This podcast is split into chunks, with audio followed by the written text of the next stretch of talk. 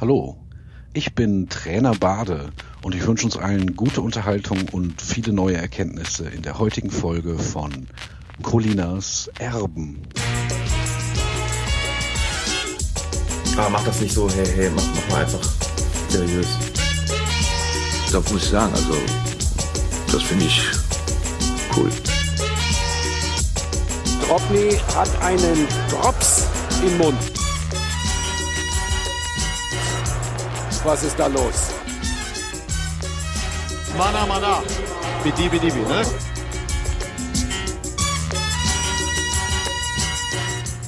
Colinas Erben, der Schiedsrichter-Podcast.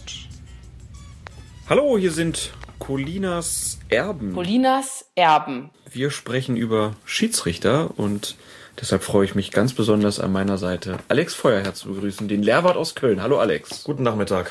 Mein Name ist Klaas Rehse und äh, wir haben es gerade gehört, eine Einleitung von Trainer Bade. Sehr schön. Sehr Hat mich nett. Sehr ne? gefreut, ja. Kann man ja mal empfehlen, wer nächsten Dienstag in Bremen ist, der könnte dann zur Lesung von Trainer Bade gehen. Genug der Werbung, kommen wir zurück zum Sport. Alex, wie war's denn? Fußball gucken. Tja, Letzten Samstag. Großartig war es natürlich. Ein Lebenstraum ist in Erfüllung gegangen. Schon zum zweiten Mal nach 2001. Ja, 74, 75 und 76 bei den Siegen im Europapokal der Landesmeister war ich zwar schon auf der Welt, habe es aber natürlich nicht aktiv verfolgt. Und jetzt nach 2001 der zweite Champions League Sieg. Großartig. Ein großartiger Abend. Du warst nicht vor Ort, sondern hast es hier am TV angeguckt? Genau, hier vom Fernsehen angeguckt, ganz in aller Ruhe und in einem geschützten Raum sozusagen. Ähm, einerseits natürlich sehr schade, das nicht live vor Ort sehen zu können, aber gut, so ist es nun mal und ich habe mich auch so bestens amüsiert. Und ähm, du hast zwar schon mal erzählt, dass du da nicht so viel auf den Schiedsrichter guckst. Gab es denn trotzdem Szenen, wo du dich mal tierisch über ihn aufgeregt hast? Eigentlich gar nicht. Man muss ja sagen, dass äh, die Bayern, glaube ich, am wenigsten Grund zur Klage haben über, über Rizzoli, denn es, wie wir noch sehen werden, es sind schon ein, zwei Entscheidungen dabei gewesen, wo sie durchaus Glück mit dem Schiedsrichter hatten. Das war mir auch beim Gucken unmittelbar klar. Muss dazu sagen, dass wir es in, der- in der Nacht habe ich es noch ein zweites Mal gesehen, da auch ein bisschen mehr auf den Schiedsrichter dann geachtet. Wie gesagt, werden ja gleich auch drüber sprechen. Ähm, aber definitiv ist da nichts gewesen, wo ich mich über ihn aufgeregt hätte. Dazu war die Spielleitung insgesamt dann von ihm auch wirklich auch einerseits zu gut und zum anderen hat er ja wirklich als Schiedsrichter so auch nicht, nicht im Mittelpunkt gestanden, muss man sagen. Die haben ja schon beide Fußball gespielt. Ne? Wir werden die einzelnen Szenen natürlich nachher nochmal ähm, ausführlich besprechen. Aber jetzt vielleicht nochmal so ein, so ein gesamtes Urteil von dir über das Schiedsrichter-Team, das ja aus ja, fünf Leuten aus Italien bestand. Also Schiedsrichter Rizzoli mit Assistenten, Torrichtern und dann Herr Skomina auf äh, der Position des vierten Offiziellen. Genau. Wird dir das so gefallen, all in all? Alles in allem sehr gut. Es ist eigentlich ganz kurios gewesen, dass die Spielleitung an sich eine wirklich sehr, sehr gute war. Eine, die ähm, international höchsten Ansprüchen genügt, aber es einzelne Situationen gegeben hat, über die man diskutieren muss, die in den Bereich der Platzerweise geht. Äh, Da war das eine oder andere, glaube ich, dann doch diskutabel. Als Einzelentscheidung wohlgemerkt, von der Linie her, von der gesamten Linie her, fand ich Rizzoli sehr gut. Sehr angenehm, wie viel er laufen lassen hat, dem Spiel auch angemessen und es ist von beiden Mannschaften auch angenommen worden, muss man sagen trotz dieser einzelnen Situationen, über die wir wie gesagt sprechen müssen, ist es ja nicht so gewesen, dass er ein Akzeptanzproblem gehabt hätte oder dass das Spiel irgendwie eskaliert oder ausgeufert wäre nach den, den diskutablen Entscheidungen. Äh, Und auch im Nachhinein muss man ja sagen, ist ja über ihn eigentlich kaum gesprochen worden. Auch die Dortmunder, die durchaus den einen oder anderen Grund gehabt hätten zu sagen, da hätte er vielleicht auf Platzerweis äh, gegen Bayern München erkennen müssen. Selbst die Dortmunder haben ja hinterher gesagt, wir wollen nicht über den Schiedsrichter reden.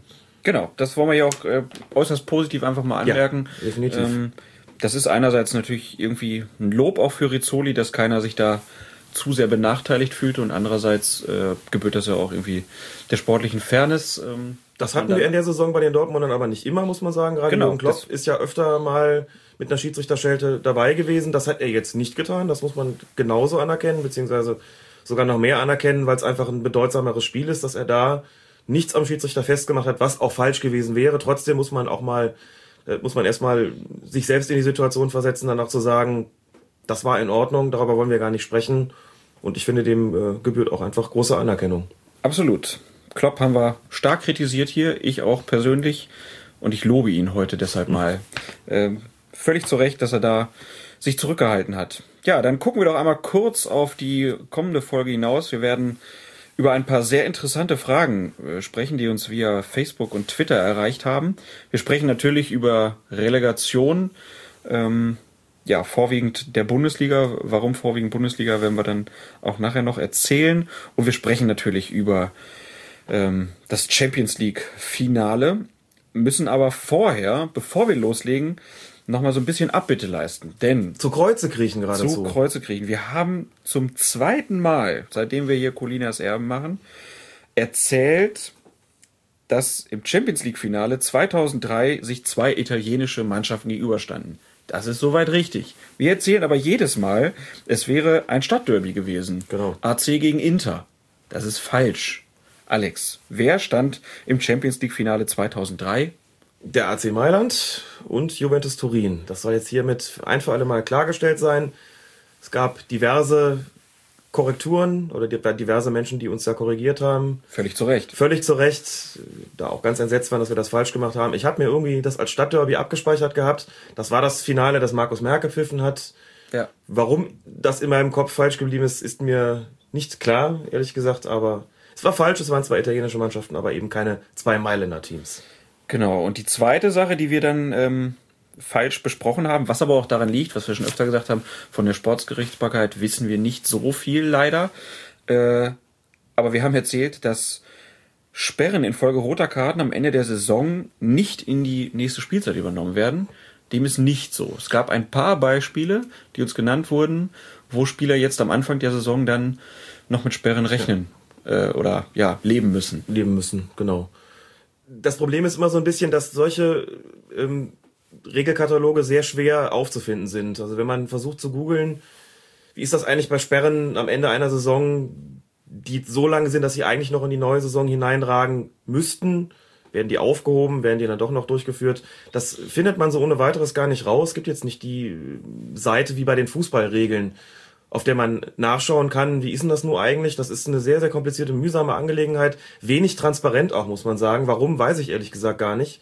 Ist ja kein, kein Geheimnis, dass das so gehandhabt wird. Es ist jedenfalls nicht nur so, wie ich gesagt habe, im DFB-Pokal, dass Sperren in die neue Saison übernommen werden, sondern eben auch in der Bundesliga, wer am Ende einer Spielzeit vom Platz fliegt und sagen wir mal eine Sperre von mehreren Wochen beziehungsweise Spielen, muss man in dem Fall ja sagen, bekommt, muss die dann gegebenenfalls zu Beginn der neuen Saison absitzen. Zum Beispiel wird Roman Weidenfeller deshalb das erste Spiel der neuen Saison nicht bei Borussia Dortmund im Tor stehen können, aufgrund seines Platzverweises im Spiel gegen Hoffenheim. Dann haben wir das an dieser Stelle auch aufgeklärt und ähm, wenn ihr irgendwas bemerkt, was wir hier Quatsch erzählen, dann bitte immer weiter rückmelden, Genau. damit wir das hier Wir sind dafür sehr dankbar. Genau, dafür sind wir sehr dankbar und freuen uns jetzt aber drauf, endlich wieder äh, über den Sport zu reden und starten dann gleich erstmal mit euren Fragen hier bei Colinas Erben. Thomas Schaaf, die Belastung war sicherlich ein Thema, aber definitiv der Platzverweis, der das Spiel heute auch entschieden hat. Nö. Den Rempler muss er natürlich nicht machen, er wurde allerdings auch provoziert, das muss man auch dazu sagen. Ja. Keine weitere Meinung dazu, Herr Schaaf. Nö. Uns erreichte eine Frage von Martin Falbe. Martin wies uns, nein, Martin war es eigentlich nicht, es waren andere, die uns darauf hinwiesen, dass bei einem Oberligaspiel in Hamburg, ja, da waren hinter dem Fußballtor, waren die Gestänge vom, was war das, Rugby? Footballtor. Footballtore waren es, genau. Genau, beim Rugby sind es, glaube ich, sind es zwei Pfosten unten und beim Football ist nur einer, glaube ich, ne? Und der ragte dann so über die Latte und dann wurde aufs Tor geschossen und von diesem Gestänge des Football-Tores prallte der Ball zurück und infolgedessen konnte die angreifende Mannschaft ein Tor erzielen und der Schiedsrichter hat das Tor auch gegeben, weil er davon ausgegangen ist, dass der Ball an das Fußballtor geknallt ist. Jetzt fragt Martin Falbe, zählen Torgestänge von dem Fußball verwandtschaftlich verbundenen Sportarten eigentlich mit zum Spielfeld, da verschwägert respektive angeheiratet? Frage war natürlich nicht ernst gemeint, aber trotzdem einfach sehr nett formuliert. Natürlich nicht. Alle Gegenstände, die nicht zum Spielfeld gehören, dürfen dementsprechend auch ähm, nicht mit dem Ball in Kontakt kommen, beziehungsweise wenn sie mit dem Ball in Kontakt kommen, hat das einen Schiedsrichterball zur Folge, der immer dort ausgeführt wird, wo der Ball dann bei der Unterbrechung war. Das heißt, wenn ein Torwart den Ball gegen irgendein so Football-Torgestänge lenkt, es gibt hier in Köln auf der sogenannten Ostkampfbahn, das ist das der Platz direkt neben dem äh, Müngersdorfer Stadion, da sieht das ganz ähnlich aus, habe ich dann ein paar Tage nach dieser Szene in Hamburg auch gesehen. Das ragt da auch nicht direkt rein, aber es ist knapp über dem Tor. Das heißt, so eine Szene wäre da auch denkbar. Wenn man sich dieses Video anguckt, wir werden es äh, verlinken, sieht man, muss man auch zweimal hinschauen. Man hat das Gefühl, der Torwart lenkt den Ball gegen die Latte und von da kommt er zurück und dann wird das Tor regulär erzielt und erst in der Wiederholung sieht man so richtig genau, nee, nee, der war nicht gegen eben die Latte des Fußballtores, sondern gegen dieses Footballtorgestänge. Das zählt nicht dazu, das heißt, wenn der das berührt, stellt sich dann, stellen sich zwei Fragen im Grunde genommen. Die erste ist es, die erste Frage ist, ragt dieses Football-Torgestänge eigentlich ins Feld hinein? Falls ja, müsste es da eben den Schiedsrichter dabei geben, wie ich gesagt habe. Ist das aber sowas, was, sagen wir so, knapp hinter dem, dem Tor eigentlich ist, dann wäre es ja quasi außerhalb des Spielfeldes. Dann hätte es da ganz einfach eine Ecke geben müssen, natürlich. Dann wäre der Ball ja schon im Aus gewesen. Und wenn der dann im Aus ist und prallt irgendwo gegen, ist das natürlich vollkommen egal. So, Football-Torgestänge ist so das eine. Das andere ist, beispielsweise können das über Dorfsportplätzen sieht man schon mal solche Oberleitungen. Da der Ball dagegen geht, gibt's auch einen indirekten Freistoß, äh, gibt's auch einen Schiedsrichterball. Ähm, in der Bundesliga hat's, glaube ich, Oliver Kahn ich weiß nicht, ob er der erste war, aber der, der einzige war, aber zumindest war er der erste, in der Schalke. diesen Videowürfel in Schalke getroffen hat, genau. Auf Schalke, Entschuldigung. Auf Schalke, Verzeihung, genau. Den Videowürfel auf Schalke getroffen hat. Auch da, Schiedsrichterball. Bei anderen Sportplätzen ragen schon mal irgendwelche Äste ins Spielfeld hinein. Auch da, wenn der Ball in diese Äste fliegt, gegen diese Äste geht, gibt's einen Schiedsrichterball. Aber jetzt aus Schiedsrichterperspektive, wenn ich sowas sehe, also ich kenne das hier aus Köln zum Beispiel, Pollerwiesen, da gibt's so einen Baum, der wird dann auch von der Stadt Köln halt nicht so regelmäßig mhm. zurückgeschnitten, der hängt dann da immer so am Tor rum. Ein Schiedsrichter pfeift das Spiel dann trotzdem an oder kann er auch sagen, nee Leute, also so können wir hier nicht spielen, ihr müsst diesen Ast erstmal äh, da bezwingen. Ich würde als Schiedsrichter fragen, ob es möglich ist, dieses Hindernis zu entfernen, auch mit Verweis darauf, dass das ja ins Spielfeld hineinragt und dass da dumme Dinge mit passieren können. Wenn mir dann der gastgebende Verein sagt, wir können das jetzt gerade leider nicht beseitigen, ist das aber kein Grund, das Spiel nicht anzupfeifen. Das würde man also trotzdem tun, mit der Konsequenz, dass wenn der Ball äh, diesen ähm, spielfeldfremden Gegenstand berührt, gäbe es halt, wie gesagt, den Schiedsrichterball. Spielfortsetzung also auch geklärt. Dann kommen wir zur nächsten Frage. Der Tim hat geschrieben, ab wann muss ein Spiel eigentlich wetterbedingt unter bzw. abgebrochen werden und wie viel Spielraum hat der Schiri bis zum endgültigen Abbruch? Und der Vollständigkeit halber, wenn das Spiel abgebrochen wird, wird nur die Restzeit beim alten Stand nachgespielt oder gibt es wieder volle 90 Minuten? Wir haben das zwar hier schon mal angesprochen, aber können das ja vielleicht noch mal in ein paar äh, Sätzen besprechen. Also, ab wann muss ein Spiel wetterbedingt abgebrochen werden? wenn eine Weiterführung dem Schiedsrichter unmöglich erscheint. Es gibt natürlich ganz viele verschiedene Möglichkeiten für so eine Wette, witterungsbedingte Unterbrechung beziehungsweise einen witterungsbedingten Abbruch. Das können starke Regenfälle sein, die den Platz komplett unter Wasser setzen. Und, man sieht als Schiedsrichter, hier tut sich sicherlich in der nächsten halben bis dreiviertel Stunde nichts. Das heißt, die Pfützen werden nicht verschwinden, weil die Drainage überfordert ist beispielsweise. Das kann starker Schneefall sein, wo man weiß, auch den kriegen wir jetzt nicht in einer halben Stunde oder dreiviertel Stunde geräumt ich habe gesagt immer eine halbe Stunde bis dreiviertel Stunde, weil das so der Zeitraum ist, den man eigentlich ansetzt, wenn es darum geht, kann sozusagen das, das Hindernis für eine Fortführung des Spiels beseitigt werden, ja oder nein. So Gewitter ist auch so eine Sache. Bei Gewitter schickt man die Mannschaft normalerweise in die Kabine, damit sie dort geschützt sind. Und auch da ist natürlich der, der Punkt, wie schnell geht dieses Gewitter vorüber? Können wir in absehbarer Zeit weiterspielen? Das wird bei einem Gewitter normalerweise der Fall sein. Das dauert ja in aller Regel nicht eine Stunde oder anderthalb bringt aber natürlich auch oft Starkregen mit sich, der dann wiederum für eine Überflutung des Platzes sorgen kann und so weiter und so fort. Theoretisch auch bei starken Windböen, wenn irgendwo äh, man merkt, dass der Ball bei Freistößen gar nicht mehr liegen bleibt, beispielsweise bei Abstößen, auch das wäre ein Grund, ein Spiel zu unterbrechen beziehungsweise ganz abzubrechen. Also jetzt, das waren jetzt einige Beispiele für witterungsbedingte Hindernisse für eine Fortführung eines Spiels. Eine kurze äh, Nachfrage noch. Es gibt ja immer so den Fall von Gewitter, also wo mhm. jetzt der Platz nicht unter Wasser steht, aber man merkt so, es, es zieht hier ein Gewitter an mhm. mit Blitzen und Donner und so weiter. Wie sind da die Anweisungen für Schiedsrichter? Weil es gab ja da schon auch ähm, ja, so Vorfälle, dass es mal Blitzeinschläge auf Fußballplätzen ja. gab, äh, wo dann auch viele Spieler verletzt wurden, weil so der ganze Platz da irgendwie mhm. äh, unter Anspannung äh, gesetzt wurde. Äh, wie sind da so die, die Hinweise, die du als Lehrwart, Schiedsrichter mit auf den Weg gibst? Möglichst schnell die Spieler in die Kabine zu schicken oder an irgendeinen anderen Ort, äh, an dem sie geschützt sind. Und zwar möglichst schnell heißt schon, wenn das Gewitter heraufzieht. Das heißt, wenn man mitbekommt, da sind schon in der Ferne die ersten Blitze zu sehen, spätestens wenn man das Donnergrollen hört, ist es eigentlich Zeit zu sagen, wir unterbrechen das Ganze hier. Ich hatte diesen Fall in einem Jugendspiel vor vielen Jahren tatsächlich auch mal, dass es äh, einen, einen furchtbaren Knall tat. Das war auch der erste Donner, den man wirklich hören konnte. Ähm, und da vollkommen klar war, hier können wir nicht, nicht weiterspielen. Das äh, habe die Spieler ganz schnell in die Kabine geschickt. Dann ging das Gewitter erst richtig los. Der Platz, das war in Bad Honnef, stand anschließend komplett unter Wasser. Das Spiel musste abgebrochen werden, wurde dann eine Woche später nachgeholt und damit zum zweiten Teil der Frage, die äh, der Tim gestellt hat wie viel dann eigentlich nachgeholt werden muss, ob nur die restliche Spielzeit oder das gesamte Spiel. Es ist international unterschiedlich geregelt oder sagen wir mal so, oder anders gesagt, die nationalen Verbände regeln das je unterschiedlich. Ich weiß von Spielen in Holland, bei denen nur die Restspielzeit nachgespielt wurde. Also wenn nach 70 Minuten unterbrochen wurde oder abgebrochen wurde, wurden dann 20 Minuten noch nachgespielt. In Deutschland ist das nicht üblich. In Deutschland wird immer das gesamte Spiel nachgeholt. Ich habe damals dieses Jugendspiel, um beim Beispiel zu bleiben, das war, glaube ich, nach 75 Minuten äh, war die Unterbrechung beziehungsweise der Abbruch. Das ist komplett neu angesetzt worden, komplett neu ausgetragen worden. Da lässt man also nicht nur die Restspielzeit nachspielen, sondern man holt das ganze Ding nochmal nach. Gibt ja auch immer diese Fälle, wo dann ja so 88. Minute oder so so ein ja. Spiel nach äh, abgepfiffen wird mhm. und man dann davon liest, dass für diese zwei Minuten sich dann nochmal ja. Fans und Spieler da ähm, treffen. Da gibt's aber auch keine Regelung, dass man sagt, naja, das Spiel war jetzt schon in der 88. Minute, äh, Stand 4-1, dann geht das in die Wertung ein. Dann geht das so nicht in die Wertung ein. Dass jeder, also der, der sagen wir mal, sogenannte gesunde Menschenverstand würde zwar sagen, naja gut, also was soll in zwei Minuten denn noch passieren nach 88 Minuten? Wie soll das noch anders ausgehen? Aber frag Malaga. Ähm, frag Malaga ganz genau.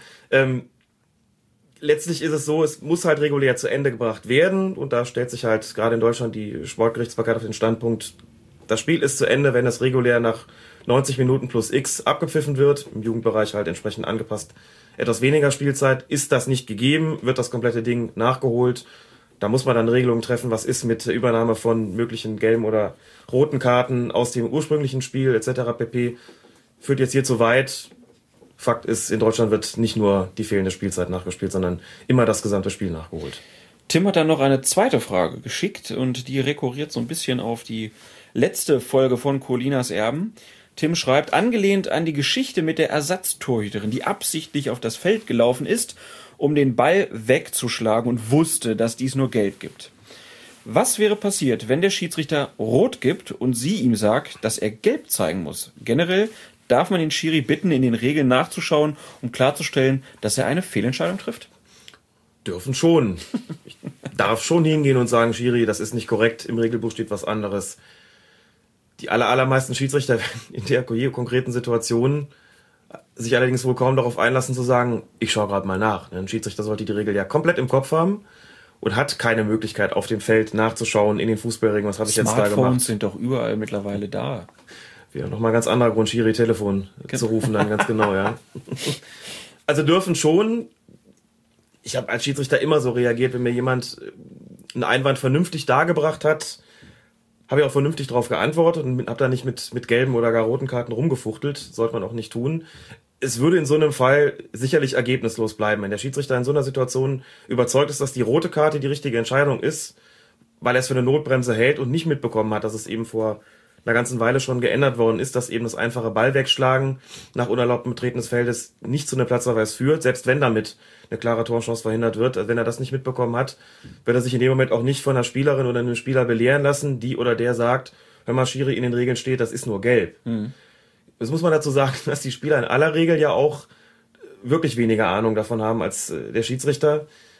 Ich weiß nicht, wie oft ich angesprochen worden bin auf dem Feld. Schiri war doch ein indirekter Freistoß bei einem glasklaren Foul oder einem Handspiel. Und man sagt ja, also äh, darauf kann ich mich natürlich überhaupt nicht einlassen. Das heißt, im Idealfall passiert da gar nichts. Also wird es nicht so laufen, dass man den Spieler oder die Spielerin verwarnt. Je nach Ton ist aber auch eine keine Karte angemessen. Schiri, guck mal in die Regeln, Mann! Ist dann schon eher auf eine Art und Weise, wo ich auch über eine Verwarnung nachdenken würde. Echt? Jo. Ich glaube, wir würden auf dem Platz macht die nicht, Ton noch die Mucke, ne? wir würden auf dem Platz nicht gut zusammenpassen, Alex. gut, Tim, ich hoffe, wir haben deine Fragen. Platz schreit immer nur einer und das bin ich. Aber ich war immer Libero, ich habe auch immer geschrien. Na gut, anderes Thema. Kommen wir zur nächsten Frage und das ist eine von Max. Was hätte die erwähnte platzstürmende Ersatztorhüterin denn für eine Bespra Bestrafung erwartet, hätte sie den Ball, nachdem sie den Platz ohne Erlaubnis betreten hat, nicht mit dem Fuß weggeschlagen, sondern auf der Linie gefangen? In ihrem Fall ist das ja durchaus eine fußballtypische Handlung. Wäre es bei Gelb geblieben oder müsste das Handspiel noch gesondert bewertet werden? Außerdem, wie würde das Spiel fortgesetzt werden? Indirekter Freistoß auf der 5-Meter-Linie? Das war eine super Frage, ne? Denn also wenn man wirklich Max, die Das ist ein Lob von, von Alex Ja, Feuer. wirklich. Also wenn man, wenn man ähm, bedenkt, dass die Argumentation der Regelhüter der FIFA ja wirklich in die Richtung geht, zu sagen, den Ball mit dem Fuß zu spielen in der Situation ist eine fußballtypische Handlung, deswegen kann es hier nicht rot geben. Müsste man ja konsequenterweise sagen. Und was ist, wenn die Ersatztorhüterin den Ball fängt? Ist ja für sie auch fußballspezifisch. So argumentiert er ja auch. Also warum sollte man da rot geben? Fakt ist aber, die Regeln unterscheiden nicht zwischen einer Ersatzkeeperin oder einem Ersatzkeeper und einer Ersatzfeldspielerin oder einem Ersatzfeldspieler. Die werden alle gleich behandelt und da heißt es, wer da ein Handspiel begeht, begeht eine grobe Unsportlichkeit, die dann in diesem konkreten Fall auch mit einer roten Karte zu ahnden wäre. Das heißt, wenn die aufs Feld gelaufen wäre und hätte den Ball mit der Hand in irgendeiner Form abgewehrt, hätte sie eine rote Karte bekommen. Selbst wenn sie Selbst wenn sie trägt. eigentlich Torwarthandschuhe trägt und eigentlich eine Ersatztorhüterin ist. Das gilt dann nicht als fußballspezifische Handlung, weil sie keine Spielerin ist, ähm, im Sinne der Regel 3. Und da werden erstmal alle gleich behandelt, egal ob sie Torhüter sind oder Feldspieler. Also bekäme hier jeder den, den Platzverweis unabhängig von der Spielposition, unabhängig davon, ob nun die betreffende Person Torwarthandschuhe trägt oder nicht. Spielfortsetzung ähm, ist auch nicht ganz einfach. Im Prinzip sind es ja quasi anderthalb Vergehen. Das erste Vergehen besteht darin, dass der Spieler oder die Spielerin in dem Fall unerlaubt den Platz betreten hat. Und das ist dann auch das Vergehen, das geahndet wird. Das zweite Vergehen wäre ja dann das Wegschlagen des Balles, was ja, wie wir wissen, kein richtiges äh, Vergehen ist. Also bestraft werden würde hier das unerlaubte Betreten des Feldes. Und das gibt immer einen indirekten Freistoß, der dort ausgeführt wird, wo der Ball war, als der Schiedsrichter das Spiel unterbrochen hat. Und wenn der Ball sich dann im Torraum befunden hat, gäbe es einen indirekten Freistoß auf der Torraumlinie. Und wenn er woanders gewesen wäre, dann gäbe es den indirekten Freistoß genau dort. Max, vielen Dank für deine Frage. Und ich glaube auch über die nächste Frage von Julian, ähm, der bei Twitter als Bimbeshausen unterwegs ist. Die hätte ich auch gefreut, denn ähm, die ist zwar ein bisschen ausführlicher, aber ist sehr interessant. Doppelbestrafung schön und gut, aber welchen Sinn folgend wird die Sperre um ein Spiel verlängert, wenn der Elfmeter verschossen wird? Im konkreten Fall hielt Castells von Hoffenheim gegen Leverkusen nach einer Notbremse von Polanski im Strafraum den Elfmeter, woraufhin sich die Sperre für Polanski um ein Spiel verlängert hat. Erstmal, mir war das komplett neu, dass es das überhaupt gibt. Wusste ich ehrlich gesagt auch nicht. Wie gesagt, Lücken in puncto Kenntnis beim Thema Sportgerichtsbarkeit, aber scheint offenbar so zu sein, dass sich Sperren eben verlängern nach Notbremsen, wenn der Ball da nicht ins Tor geht. Ja. Und jetzt kommen wir zur Kritik an dieser Regelung von Julian, denn er schreibt, diese Regelung führt doch dazu, dass die den Elfmeter verursachende Mannschaft etwa beim Stand von 0-3 oder 0-4 ein Interesse daran hat, den Ball ins Tor zu lassen. Man könnte folglich den Torwart anweisen, den Ball nicht abzuwehren, da eine verlängerte Sperre unangenehmer als ein weiteres Gegentor in einem ohnehin verlorenen Spiel wäre. Umgekehrt kann dadurch die den Elfmeter ausführende Mannschaft den Gegner durch absichtliches Verschießen mehr schädigen als durch ein Tor. Also erstmal ein sehr interessanter Ansatz, dass man einfach sagt, ich kenne diese Regelung, ich liege hier eh weit zurück und damit der Spieler nicht noch länger ausfällt, lasse ich den Ball jetzt einfach ins Tor, beziehungsweise wenn es sich beim Gegner vielleicht um eine Mannschaft handelt, die mir im Wettbewerb um irgendwelche Qualifikationen oder Meisterschaften noch gefährlich werden könnte, sage ich, komm, wir verschießen den Elfmeter, dann bleibt der noch länger gesperrt. Und dann fragt äh, Julian halt, gibt es triftige Gründe für die Regelung, für diesen, äh, die diese möglichen Nachteile ausgleichen? Und ergänzend dazu schreibt er noch, bei der FIFA wird diese Regelung nicht angewandt. So wurde zum Beispiel Luis Suarez, der bei der WM 2010 mit seinem Handspiel ein Tor verhinderte und damit Ghana um das sichere Weiterkommen brachte, nur für ein Spiel Grundsperre gesperrt. Also erstmal äh, Unterschiede zwischen nationalen und internationalen Regelungen können wir uns jetzt nicht wirklich erklären. Das ist halt einfach so. Das ist halt einfach so. Da besteht auch eine relative Autonomie seitens der nationalen Verbände. Wenn der DFB sagt, wir hängen ein Spiel, geben eine Spielsperre drauf, wenn der Ball nicht reingeht, ist das sein Recht. Das kann er so machen. Wenn die FIFA sagt, wir machen das anders, ist das ihr entsprechendes Recht. Also da wird offenbar nicht vereinheitlicht. So, und die FIFA kennt diese Regelung eben nicht und macht es davon nicht abhängig, wie lange die Sperre ist. Es könnte ja auch gute Gründe geben, diese Sperre zu verlängern. Das, wir fallen spontan auch einfach Gründe ein, wo man sagt, na gut, äh, damit ist ja sozusagen dann ähm, der Gerechtigkeit irgendwo Genüge getan. Der hält den Ball, dafür wird der andere länger gesperrt, sagt man prima.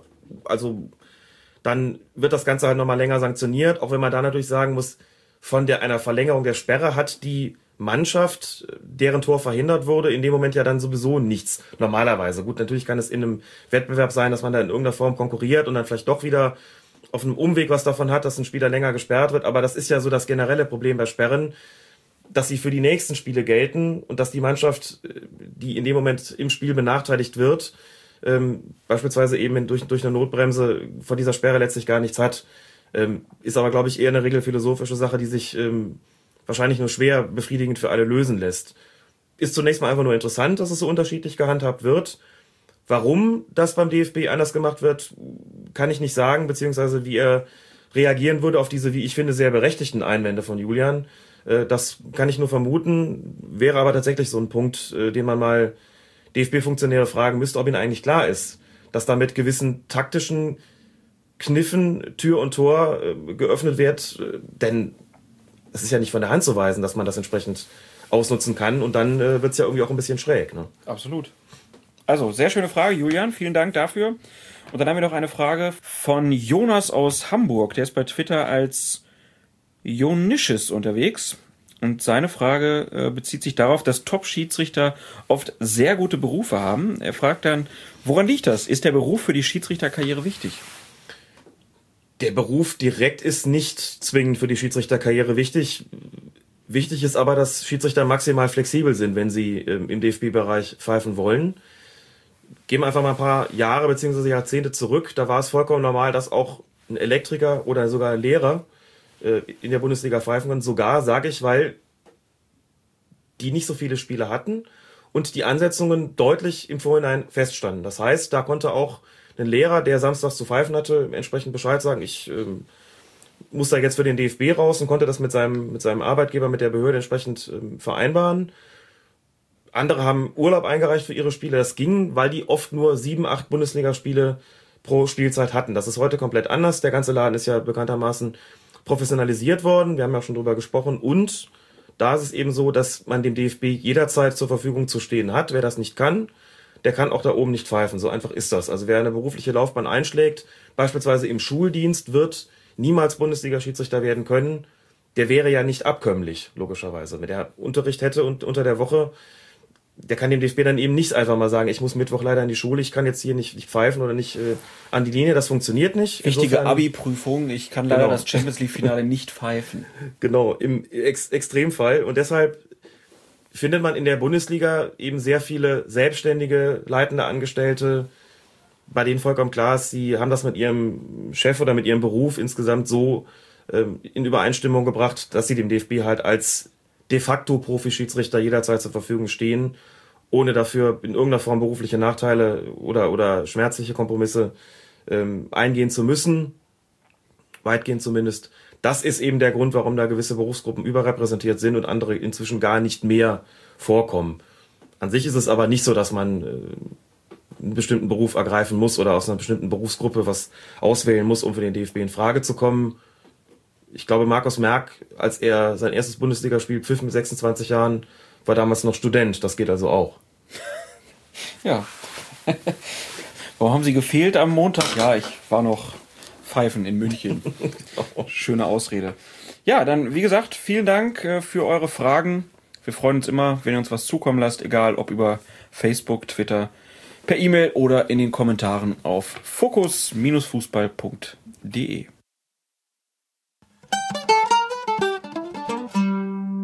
Also es wäre gelogen, wenn ich jetzt sage, das wäre gelogen. Relegation hieß es noch um das Finale der Champions League drumherum irgendwie. Es gab das Spiel Hoffenheim gegen Kaiserslautern unter der Leitung von Dr. Felix Brüch und es gab das Spiel Kaiserslautern gegen Hoffenheim unter der Leitung von Florian Mayer. Äh, hast du beide Spiele gesehen? Das erste habe ich ganz gesehen. Beim zweiten war ich gar nicht in Köln, gar nicht zu Hause, sondern in Wien unterwegs wegen eines Vortrags. Hab da wurde das verpasst. nicht übertragen. Da wurde es bestimmt übertragen, aber ich musste parallel dazu einen Vortrag halten. Deswegen okay. kam ich nicht dazu, habe da also nur die Zusammenfassung gesehen und äh, mir noch einige längere Passagen angeguckt. Also da rund um die strittigen Szenen, die es da gegeben hat, natürlich. Und noch ein bisschen mehr, um so einen gewissen Eindruck zu bekommen. Das Hinspiel habe ich äh, komplett gesehen, dass Felix Brüch da gepfiffen hat. Sehr gut gepfiffen hat, wie ich finde. Souverän gepfiffen hat. Wir haben ja letztes Mal recht ausführlich über ihn gesprochen und solche Schiedsrichteransetzungen sind natürlich auch kein Zufall, dass es gerade die beiden bekommen haben. Das sind total undankbare Spiele. Also, weil da geht es ja wirklich, da werden ja Emotionen äh, mhm. dann auch befreit irgendwie, die sich ja dann Bahn brechen können. Also sowohl bei den Spielern als auch bei Trainern, Fans, Funktionären. Kommentatoren. Äh, Kommentatoren natürlich. Ähm, das ist schon, das sind schon ganz heikle Aufgaben. Also auch, ich würde fast sagen, undankbar. Das ist undankbar, natürlich, denn in solchen Fällen geht es äh, einfach um die Existenz. Das sind auch in der Regel ja selten schöne Fußballspiele. Also nichts, was irgendwelche, also nicht die, der berühmte Leckerbissen, der dabei rauskommt. Natürlich ist auch ein Champions League-Spiel extrem schwer zu pfeifen. Natürlich geht es da auch um, nicht nur um extrem viel, sondern sogar um letztlich um noch mehr, ähm, wenn man es an der sportlichen Bedeutung misst, wobei das ja auch immer je subjektiv ist, ähm, je nach Verein. Und diese Spiele um Auf- bzw. Abstieg, das ist ja wirklich so eine existenzielle Geschichte einfach. Das ist bei der Champions League definitiv nicht so. Nicht existenziell in dem Sinne von, wenn ich es verliere, äh, dann bin ich erstmal weg vom Fenster, sondern dann habe ich halt ein großes Endspiel verloren, aber äh, sportlich gesehen ist es mehr da erstmal nicht, wenn man das so sagen kann. Bei den Relegationsspielen, da müssen dann auch Schiedsrichter hin, bei denen vollkommen klar ist, sie äh, sind sich der, der Aufgabe natürlich vollkommen bewusst und äh, auch ähm, in der Lage, eine Linie durchzuziehen, die solchen Existenz, existenziellen Spielen einfach angemessen ist. Und mit Brüch und Meyer haben sie natürlich da zwei ganz, ganz erfahrene und, und absolute Top-Schiedsrichter äh, in Deutschland angesetzt, die sowas natürlich problemlos über die Bühne bringen können. Also wo man zumindest sagen kann, an der Schiedsrichteransetzung äh, kann es eigentlich nicht gelegen haben. Oder was bessere gibt's in Deutschland einfach auch nicht. Wurde ja auch nicht groß über Schiedsrichterentscheidungen im Nachgang äh, diskutiert. Das ist ja auch wieder ein Lob für die beiden. Und wenn ich jetzt, also ich habe das äh, zweite Spiel auch gesehen und äh, würde da auch Florian Mayer wirklich als, als herausragend bewerten, weil er wirklich äh, sehr schnell erkannt hat, was für ein Spiel das ist und hat seine Gangart auf dem Feld dann daran angepasst und äh, ja, ich glaube, das ist das Schwierigste eigentlich, was man als Schiedsrichter leisten kann, dass man halt darauf reagiert, wie Spieler ein Spiel angehen und dann auch entscheidet, wie man so ein Spiel leitet. Genau, wie man seine Spielräume nutzt, denn man muss ja schon erstmal gucken, wollen die Fußball spielen oder wollen die unbedingt knüppeln? Und dementsprechend passe ich halt die Art meiner Pfiffe auch so ein bisschen an oder gestalte meine Spielräume, die ich nun mal als Schiedsrichter habe, dementsprechend. Auch da kann es ja durchaus so sein, dass in einem Rückspiel einer Relegation, wo es um die Bundesliga-Zugehörigkeit geht, sich die Mannschaften entscheiden, wir wollen uns hier gar nicht, gar nicht besonders wehtun, wir wollen das Ganze sportlich entscheiden. Und gerade da ist Florian Mayer als jemand, der in der Regel recht großzügig mit seinen Spielräumen verfährt, sicherlich ein guter Schiedsrichter, der aber auch sofort umschalten kann, wenn er merkt, das wird hier ausgenutzt, also negativ ausgenutzt, äh, der dann in der Lage ist, auch einfach auf einen kleinlichen Five-Stil umzuschalten und den Spielern deutlich zu machen, jetzt geht das Ganze hier ein bisschen enger zur Sache. Äh, und ich gewähre nicht so viele Freiräume, wie ich es vielleicht vorher noch getan habe. Hat er sehr gut gemacht, aus meiner Sicht. Ja, dann kommen wir mal zu den Einzelszenen. Der Christian hat uns via Twitter gefragt, äh, Sporty1989 ist er übrigens bei Twitter. Ähm, warum gab's nur Gelb für Sippel? War ja vergleichbar mit dem Weidenfeller Move in der Bundesliga. Kurz zum Hintergrund, das betrifft die Szene in der 27. Minute, als Sippel äh, Volland gefault hat und Meier dann auf Strafstoß plus Verwarnung entschied und nicht auf eine rote Karte, wie sie ja Weidenfeller in der Bundesliga noch bekommen hat beim letzten Spiel. Genau. Vergleichbar ist es auf jeden Fall. Gibt aber auch einen entscheidenden Unterschied. Der betrifft nochmal die Position des Torhüters, die gesondert bewertet wird bei solchen Aktionen. Also nochmal zur Erinnerung, wenn ein Torhüter eine Notbremse begeht oder ein, ein Foulspiel begeht, das in, wo sich die Frage stellt, Notbremse ja oder nein, wird beim Keeper, anders als bei den Feldspielern, noch die Frage berücksichtigt, konnte der noch irgendwo den Ball spielen, ja oder nein. Hintergrund dessen ist, dass ein Torhüter eine Sonderstellung einnimmt in der Fußballmannschaft und dass ein Platzverweis gegen den Torhüter nochmal eine härtere Geschichte ist oder zumindest wird es so bewertet als härtere äh, Sanktionen als bei einem Feldspieler. Es geht ja dann auch ein Ersatztorwart ins Feld, beziehungsweise wenn eben dreimal ausgewechselt wurde, haben wir ja gesehen in Dortmund, dann eben muss eben ein Feldspieler in die Kiste. Aber da das eben so eine neuralgische, so eine sehr, sehr wichtige, zentrale, herausgehobene Position ist, gesteht man beim Torhüter noch, dem Torhüter noch eher zu, ähm, oder fragt man sich beim Torhüter noch eher, hat er eine Möglichkeit gehabt, den Ball zu spielen, ja oder nein? Bei Weidenfeller ist es so gewesen, der hat gar nicht den Versuch unternommen, den Ball zu spielen. Da ging einfach die Hand zum Bein und der wollte den Spieler fällen und sonst gar nichts. Naja, da wird es auch Leute geben, die das vielleicht anders sehen. Jürgen Klopp zum Beispiel, genau. Der Ball war in der Nähe. Der Ball war in der Nähe, für Weidenfeller aber nicht mehr spielbar. Man sieht bei der Aktion auch ganz gut, der geht gar nicht mehr nach dem Ball, sondern da ist, der ist weg, der ist für ihn nicht mehr spielbar. Jetzt geht es nur noch darum, den Spieler zu stoppen. Im Falle von Sippel sieht die Sache anders aus. Der geht zwar mit hohem Risiko da rein, das ist richtig. Aber wenn man sich's anschaut und dann vielleicht auch noch mal in der Zeitlupe sieht man auch, in dem Risiko versucht er schon, den Ball zu spielen. Das wird ihm auf jeden Fall äh, vom Schiedsrichter zugute gehalten worden sein. Das ist Punkt eins. Punkt zwei ist, dass man auch darüber streiten kann, ob es wirklich eine Notbremse war oder nicht, denn der Spieler zog so ein bisschen außen am Torwart vorbei. Es war, wie gesagt, auch in sehr hoher Geschwindigkeit. Und auf der Torlinie standen Kaiserslauterer Spieler. Das Tor war also zumindest nicht komplett leer. Diese gesamte Gemengelage, Ball irgendwo noch spielbar, Versuch, den Ball zu spielen, gegeben, nicht ganz klar, Notbremse ja oder nein, dürfte dann dazu geführt haben, dass Florian Mayer sich gesagt hat, eine klare rote Karte ist das nicht. Und dann gibt man in der Situation auch nur gelb und ist damit auch auf der sicheren Seite. Rot wäre theoretisch denkbar gewesen, aber unter Berücksichtigung des gesamten Settings, wie ich es gerade dargestellt habe, eigentlich eine zu harte Sanktion. Deswegen ist Gelb auch hier vollkommen in Ordnung gewesen. Also eine vertretbare Entscheidung, zumindest von Florian Mayer. Ja. Der Elfmeter ist ja dann verschossen mhm. worden, äh, stand dann weiter 0-0.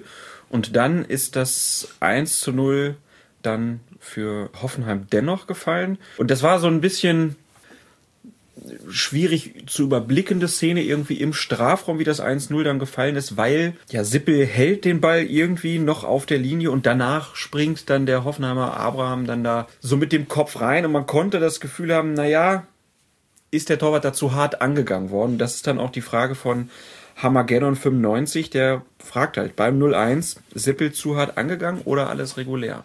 Alles regulär. War eine Aktion in sehr hoher Geschwindigkeit. Sippel, der auch so ein bisschen in der Rückwärtsbewegung ist, den Ball dann noch versucht rauszupatschen, dem das auch gerade so mit Mionot gelingt. Abraham kommt angeflogen.